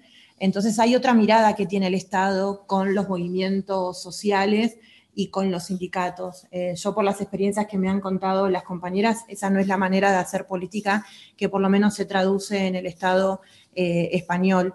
Nosotras eh, en, en, Argentina, por ejemplo, to, todos los servicios que ofrecemos a nuestras compañeras, ya sean, no sé, migraciones, poder tramitarse la documentación, el comedor, es articulación con el Estado.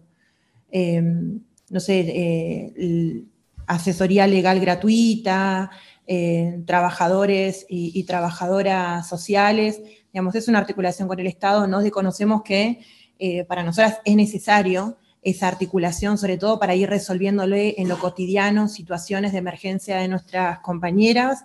Después, con respecto a la vinculación con la política, mayormente todas eh, las compañeras y compañeros que pertenecemos en AMAR somos peronistas. Eh, eso no quiere decir que militemos orgánicamente en un partido. Orgánicamente el único espacio de militancia que tenemos es el sindicato. Y sí, lo hemos contado en algunas oportunidades, se han acercado propuestas, incluso en la última, que ahora eh, Argentina está pasando por un proceso de, elecciones presidenciales, se han acercado propuestas para que seamos parte eh, de candidaturas eh, y por decisión colectiva, y bueno, yo también eh, personal, eh, decidimos que no. Eh, decidimos que no, primeramente porque nos parece que hay una deuda con nosotras. Es primero, reconoceme el trabajo sexual y después te acepto lo que vos quieras. Pero nos parece eso, que hay la figura que representa una referente, alguien que sea tan visible en el movimiento de trabajadoras sexuales, eh, no, es, eh, no es como productivo a la hora después de discutir en el Congreso y tener que hablar con otros espacios políticos que por ahí no son de la pertenencia eh, de la que somos nosotras. Entonces, por eso decidimos que no, pero sí articulamos con, con, funcionarias, con funcionarios, con el Estado. bueno, hay algunos partidos políticos que tienen por ahí más acercamiento a la organización que otros, hay algunos que antes eran con una tradición muy abolicionista eh, y con los años fueron corriéndose de, de, esa mirada y acercándose más a nosotras, pero producto de la militancia del activismo propio nuestro, ¿no? que fuimos a llevarle las demandas permanentes que tiene nuestro colectivo, que no es trabajo digno, sino vamos presa, hay compañeras que son desalojadas, hay compañeras que no tienen obra social, hay compañeras que pasaron la jubilatoria y siguen ejerciendo eh, el trabajo sexual.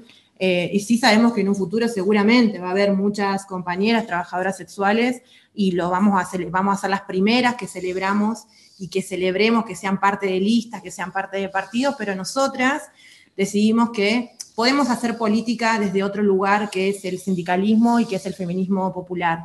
Eh, nos parece que eh, no nos gusta y hemos visto algunas experiencias, no nos sentimos cómo hacen esos espacios. Ya, ya lo vemos cuando vemos a sus oficinas súper aburridas y demás. Sabemos que es importante ocupar los espacios todos, pero bueno, también hay una decisión de que hay ciertos espacios que nosotras todavía sentimos que no estamos preparadas para ocuparlos eh, y que parte de una decisión colectiva que es priorizar y cuidar la herramienta sindical que nosotras tanto nos costó construir y seguir haciendo política, porque lo que hacemos es política, seguir haciendo política desde este lugar, que es desde el sindicato, desde las bases, desde el territorio, es el lugar donde más cómodas eh, nos sentimos eh, y creemos que eh, es el mejor lugar para nosotras enfrentando un contexto, vuelvo a repetir, donde el trabajo sexual no está reconocido aún como trabajo. Entonces estamos ahí algunos escalones más abajo.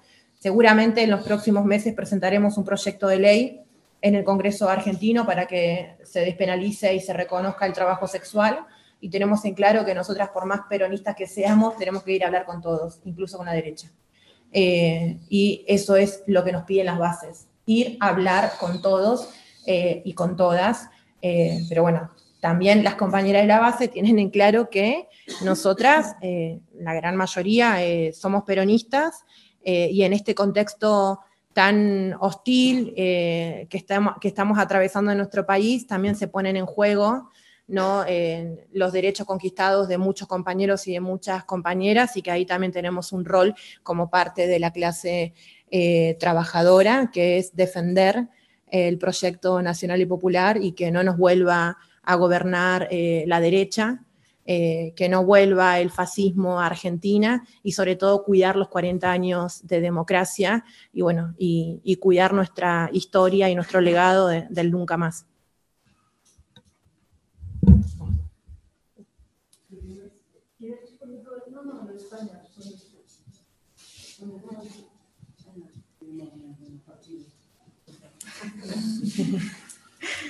Eh, vale, pues yo creo que nuestra experiencia en, España es algo similar a, la que ha comentado Georgie en, Argentina.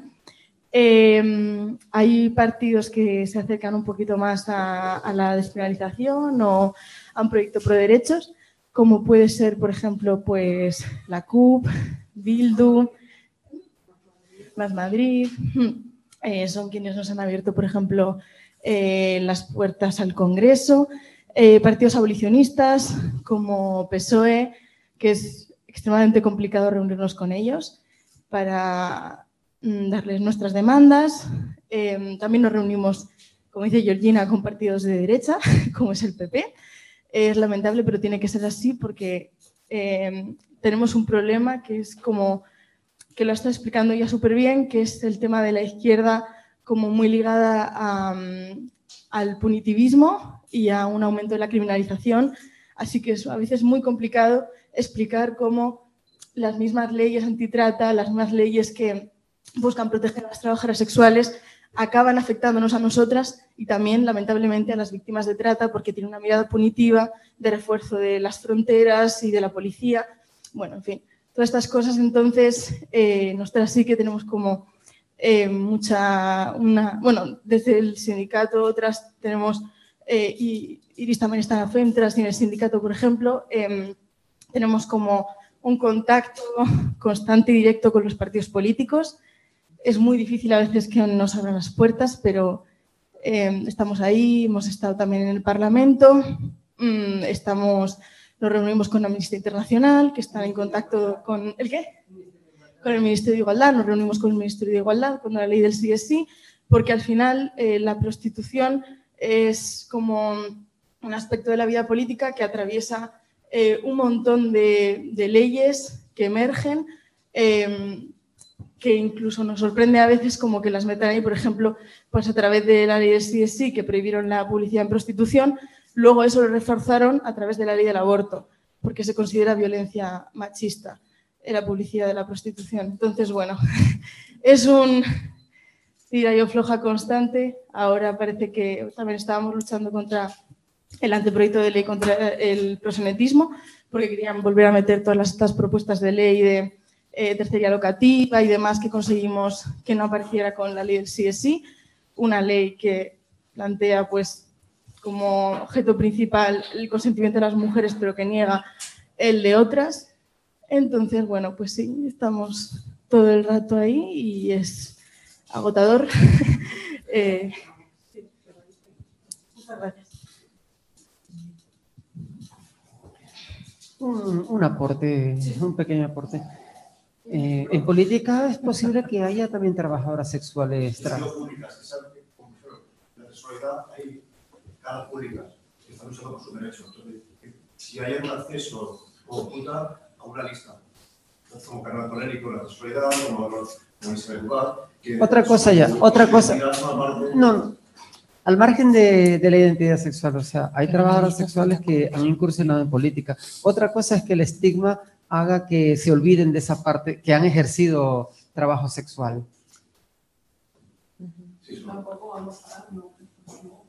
Pero que están allí, ¿eh?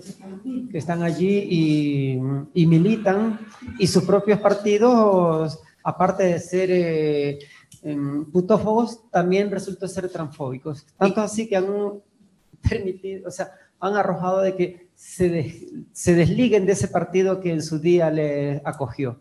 Y que son, caras, y que son caras visibles.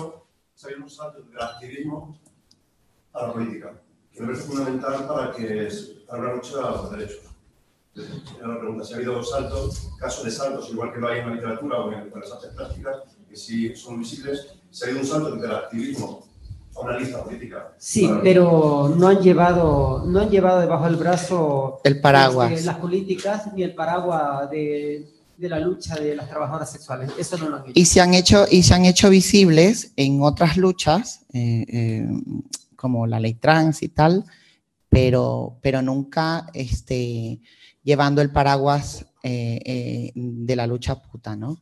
Entonces sí, sí que están, pero el estigma o lo que sea, o, más que siempre lo hablamos con ella, es este, el simplemente de que no te cuestionen el poder que vas a tener accediendo a un partido político. Si tú en un partido político dices que eres puta, o que fuiste, o que estuviste, y vas a defender eso, bueno, según qué partido, te abren las puertas y te vas, así de simple, sin más. ¿Sabes? O no te van a tomar en cuenta. O sea, es, esto es así. Bueno, más preguntas, que nos quedan 20 minutos así.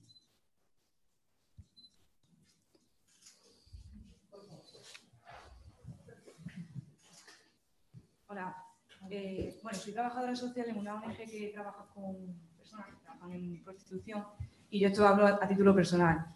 Eh, la ONG aquí intentamos trabajar para... ¿De dónde eres?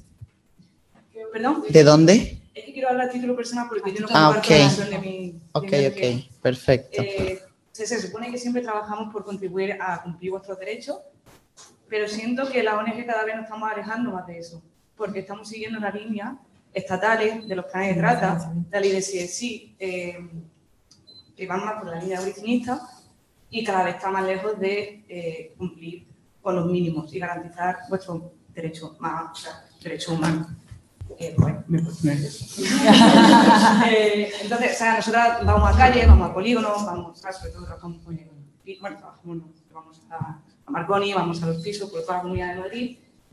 Y con todo eso, por ejemplo, lo que pasó con la, de, la ley del CSI, eh, que se supone que también era para un beneficio vuestro, no sé en qué momento, o sea, eh, de, eh, al cerrar todas las páginas se precarizaron mucho más vuestra situación porque hubo, o sea, eso nos contaban vuestras compañeras, de que mm, era mucho más difícil apoyar a los clientes, los clientes intentaban negociar más los precios, se precarizaban todas las situaciones. Entonces nosotras como, eh, como trabajadoras sociales, o, bueno, yo como trabajadora social, que me gusta mucho mi profesión, pero sí que me gustaría hacer un trabajo real y coherente con, con el cumplimiento de los derechos, ¿ustedes qué opinan o ustedes cómo piensan que podemos trabajar con ustedes para realmente cumplir derechos? No trabajar para ganar subvenciones, repartir condones y, y bueno, decir que, que pobre, ¿no? Que vaya a la situación más difícil, pero creo que quien trabaja en esto y quien trabaja en la, o sea, quien va con usted a, la calle, eh, pues, pues, se escuchan otras conversaciones. Nada más que hay que sentarse a hablar y debatir. Y creo que eh, tampoco la ONG no estamos dando el espacio Sí. para poder trabajar bien y coherente con ustedes. Es que, mm, no sé, mm, creo que dentro de tu planteamiento te estabas respondiendo un poco, ¿no? De, de el- lo que tienen que dejar es eso justamente, ¿no? De, de ir simplemente a repartirnos condones, ¿sí? Y trabajar dentro de, de- de- las organizaciones con otros proyectos. Sí,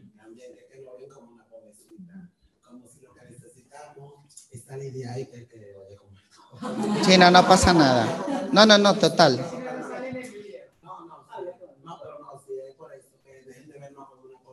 Claro,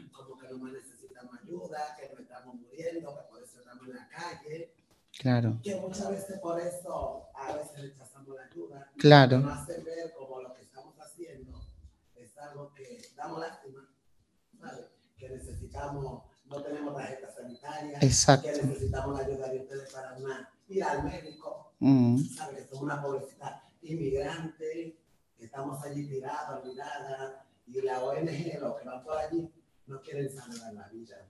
ujú. Entonces nunca nos preguntan si estamos bien con lo que estamos haciendo, que si tienen que apoyarnos en lo que estamos haciendo, ¿sabes?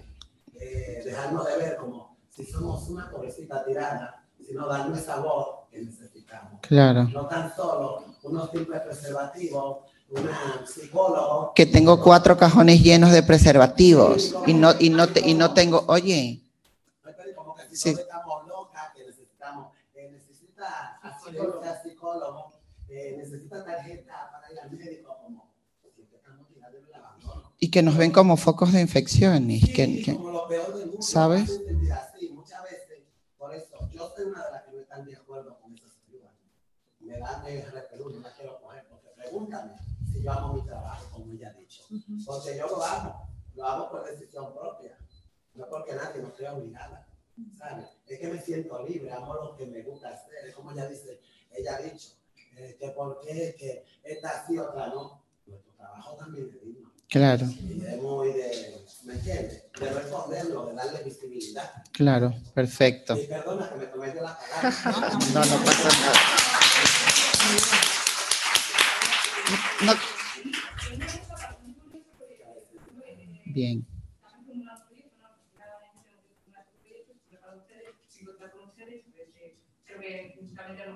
con este trabajo. Y nosotros en los proyectos tenemos que hablar de personas que ejercen No hablar de trabajadoras sexuales, porque menos. es que justamente, justamente por eso, ¿qué, pun- qué puntúan menos? Menos, Puntúa menos para poder conseguir la financiación. exactamente. Ese, ese es el tema. Y ese es el tema por lo que nosotras, la- las putas de la calle, rechazamos eh, eh, que, que ciertas organizaciones, bueno, que ciertas, que ninguna, ya no le cogemos condones a nadie, ¿eh? A nadie que vaya con una hojita a apuntarnos, decir, ay, hoy le dimos a Beyoncé eh, eh, su, material, su material de prevención, ¿sí? En todo caso, material de trabajo, pero no lo queremos, ¿sí? Queremos otras alternativas. O sea, como son, son ustedes quienes tienen los proyectos, quienes tienen lo de aquí, eh, quienes estudiaron, las académicas, las todas, hacer proyectos para que, para que esos proyectos a nosotras nos sirvan de otra manera, ¿no?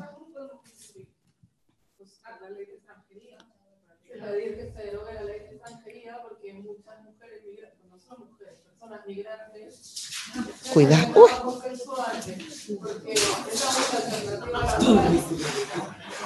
O sea, porque ni siquiera es trabajar de, de limpieza en la casa o, o recolectando, que ahí vamos a hablar de otros terrenos de explotación laboral chunga. El trabajo de internas o el trabajo de recolección de, de fruta y verdura, no sé, pero a esa gente, a estas asociaciones no les importa. Estas asociaciones nunca están haciendo una campaña para acabar con el tráfico de personas que traigan a las pobres marroquíes, les retienen los documentos, las llevan a Huelva, les incendian las casas, abusan sexualmente de ellas, no les pagan lo que les deben, las tienen con...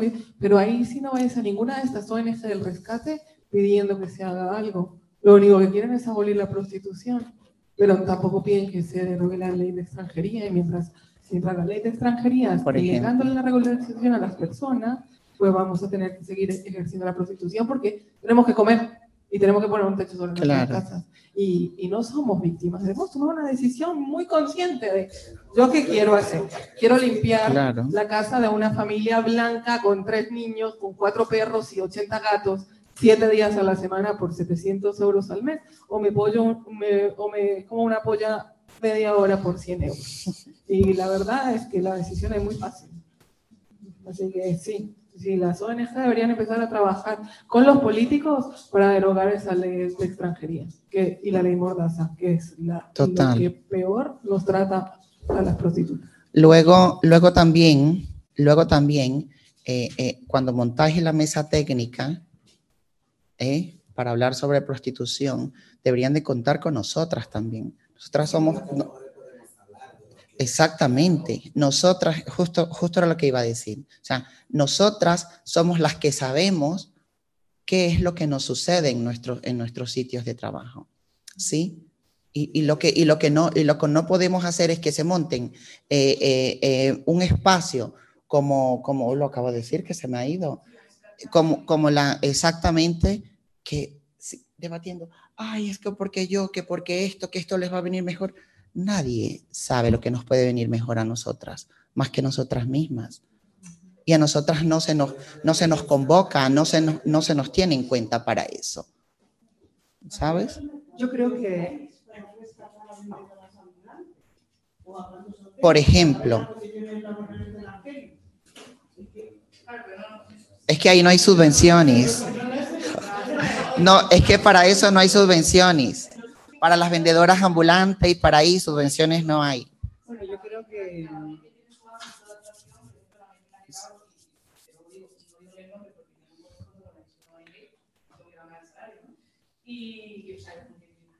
yo creo que aquí se está abriendo un gran melón que nos enfrenta a las organizaciones de trabajadoras sexuales junto con lo que em, lo que se, Laura Agustín ha llamado la industria del rescate.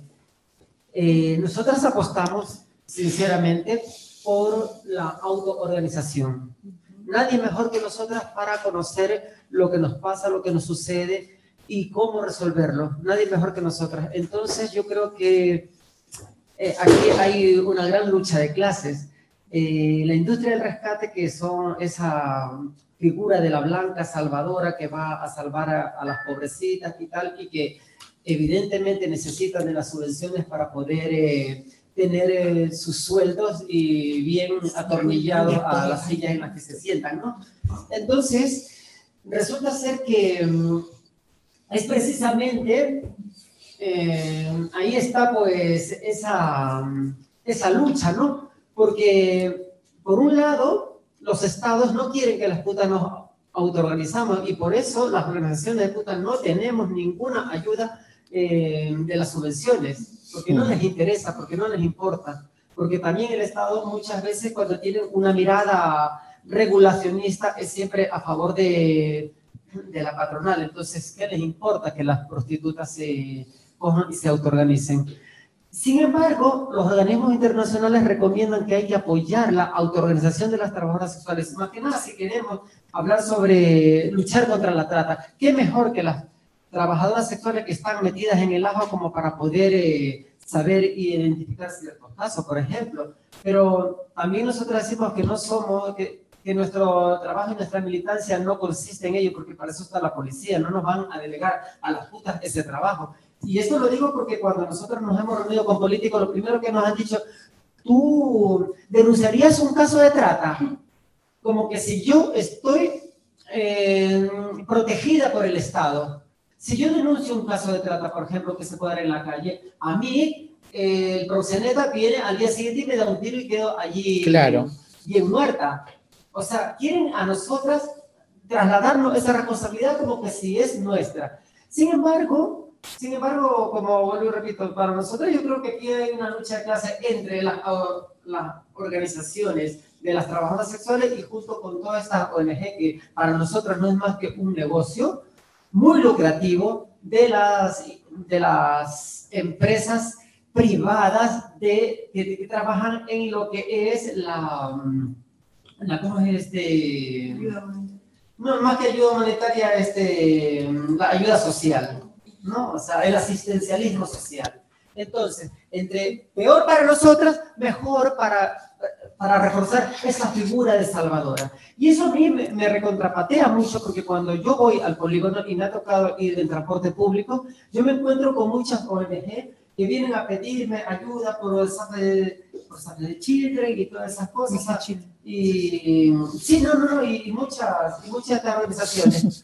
Y ahí les veo ocupando la calle precisamente para salvar el mundo, porque la padrina, y están allí en esta peña consiguiendo clientes, las suscripciones, pidiendo suscripciones, y nosotros a veces sabemos, ¿y a dónde va a parar todo ese dinero? Seguramente va a parar a los bolsillos de los grandes ejecutivos de la propia ONG, ¿no? Entonces, a mí me cabrea mucho porque yo le digo, ¿por qué tú sí puedes Eso, eso. clientela en la calle y nosotras no podemos pillar clientela y se nos criminaliza cuando tenemos que sacar adelante nuestra vida, tenemos que sacar adelante a nuestros hijos, tenemos que sacar adelante a nuestros padres, a algún familiar que tenemos a nuestro cargo, a nosotros se nos penaliza. ¿Por qué? Porque hacemos uso del espacio público. O sea, ese- esa es una de las grandes cosas que a nosotros nos enerva. Entonces, sí, yo creo que aquí hay un problema que tiene que ver también con la clase. Es una lucha de clases entre todas estas asociaciones eh, ONGistas y las autorizaciones de las trabajadoras sexuales. Entonces, Pensar ¿cómo más podemos- preguntas, por favor. O sea, ¿cómo podemos? Yo creo que sería interesante, y voy a cortar porque no quiero tampoco ocupar este, el espacio. Yo creo que sí tendríamos que conversar y a ver eh, las cosas que realmente nos importan. Y como dijo la compañera, mencionó, si existe aquí en la Comunidad de Madrid una mesa técnica, ¿por qué no estamos las putas allí?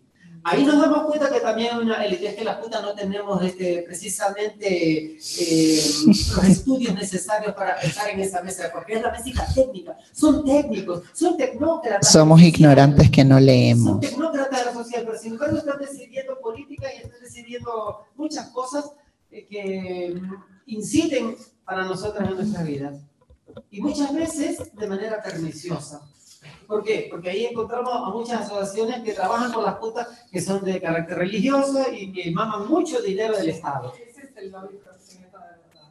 Exactamente, porque, nos dijo la compañera, porque viven de las tetas de las putas. Este, ahí hay una pregunta. Allí. Otra pregunta, por favor. Bueno, a veces en el micrófono hablo muy alto. Eh, bueno, decir eso, que dentro de, ese- dentro de tu marco creo que poco o nada puedes hacer. Y lo que sí que creo importante como un tip que sí se puede hacer es desobedecer también el, el trabajo que haces dentro de este marco, porque muchas veces las trabajadoras sociales eh, sirven como, como ojos y como ojos y espías también de, de, de, de las trabajadoras sexuales y que tiene y está sumamente relacionado con la quita de custodia de menores, por ejemplo, ¿no?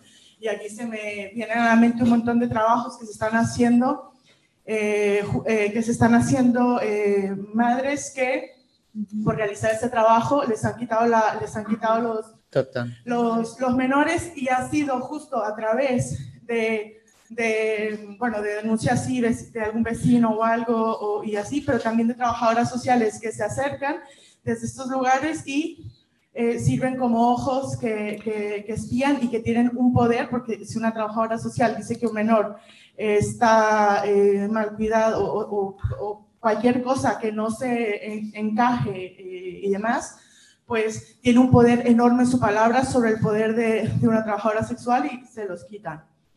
Y entonces para mí sería que, o sea, como si yo trabajase como trabajadora social, pues desobedecer un poco también eh, que suelo ser un poco también como mi trabajo y el aporte que hago desde ahí. Entiendo que yo soy una currela que... Quemar las organizaciones directamente, así esto tal cual.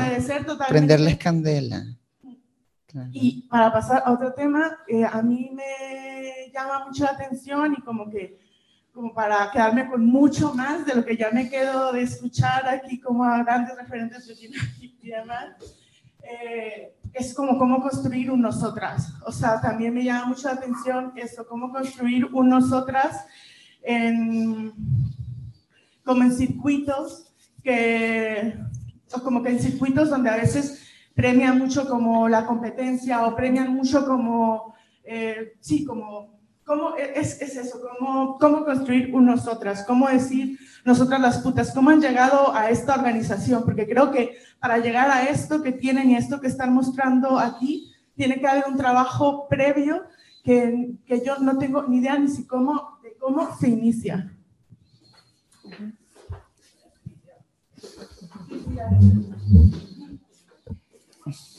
Bueno, eh, a ver, brevemente decir que AMAR es una organización que ya tiene muchos años, 28 años, eh, con una experiencia que se da eh, en un contexto eh, que es en los años 90, donde las compañeras iban detenidas de 30 a 60 días y las primeras asambleas y encuentros y reuniones se empezaron a dar en los calabozos, eh, donde la reivindicación principal fue dejar de ir detenida, eh, poder trabajar en libertad.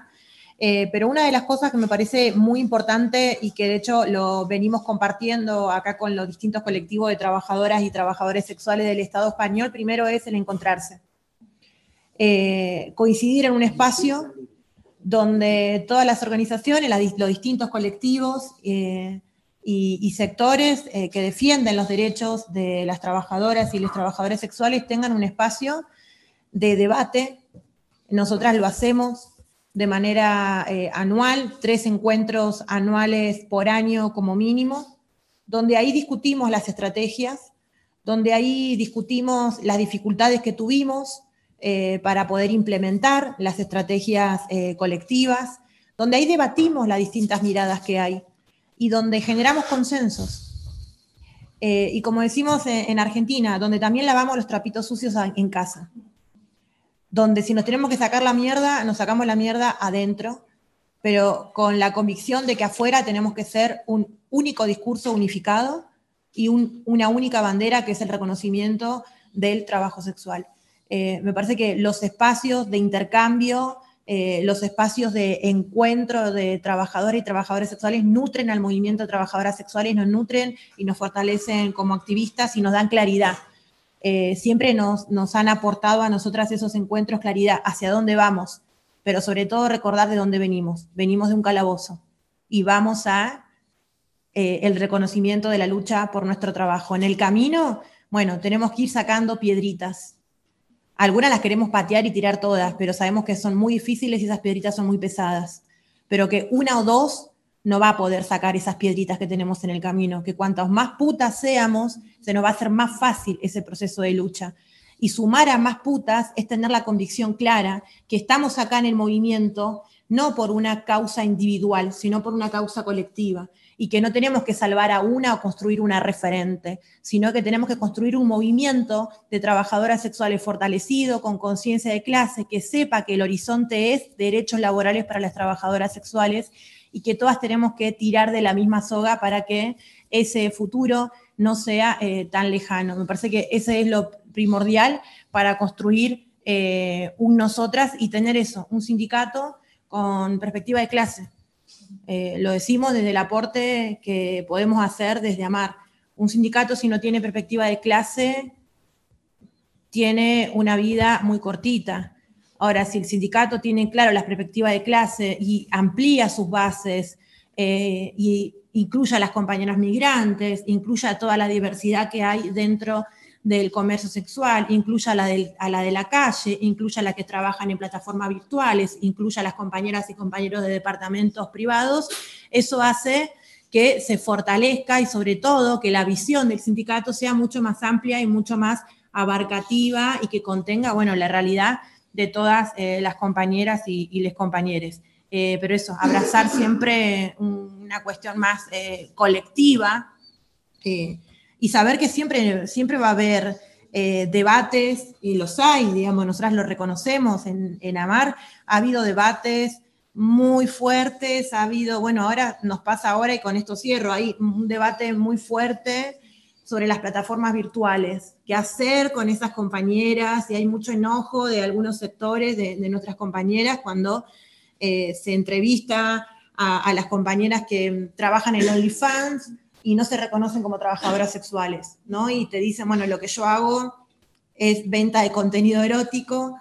Eh, entonces, lo primero que sale ahí es el enojo, como, ¿no? Eh, la desclasada esta que se piensa que lo que de ella es esto y los otras lo que estamos haciendo, pero bueno, me parece que también es un trabajo del sindicato, bueno, hacer una pedagogía y entender que esa compañera que trabaja en OnlyFans y no se reconoce como trabajadora sexual es parte de esta sociedad que piensa que el trabajo sexual es igual a la penetración y todo lo que se salga por fuera de esa lógica no es trabajo sexual, es otra cosa. Entonces, también eso refuerza hacia dónde tenemos que poner nuestros esfuerzos en términos de generar claridad, acercar contenido político y generar conciencia de clase entre, eh, dentro de nuestro mismo colectivo y nuestro mismo sector. Así que nada, unidad del, del movimiento, chicas, unidad.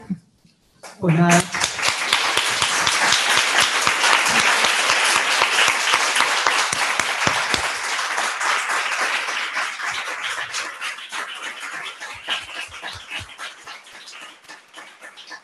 Se agradece mucho la presencia, muchas gracias por habernos acompañado y que el libro de Georgina Puta Feminista se encuentra ahora mismo a la venta y aprovechad el momento para que ella os firme. Muchas gracias. Gracias. Gracias.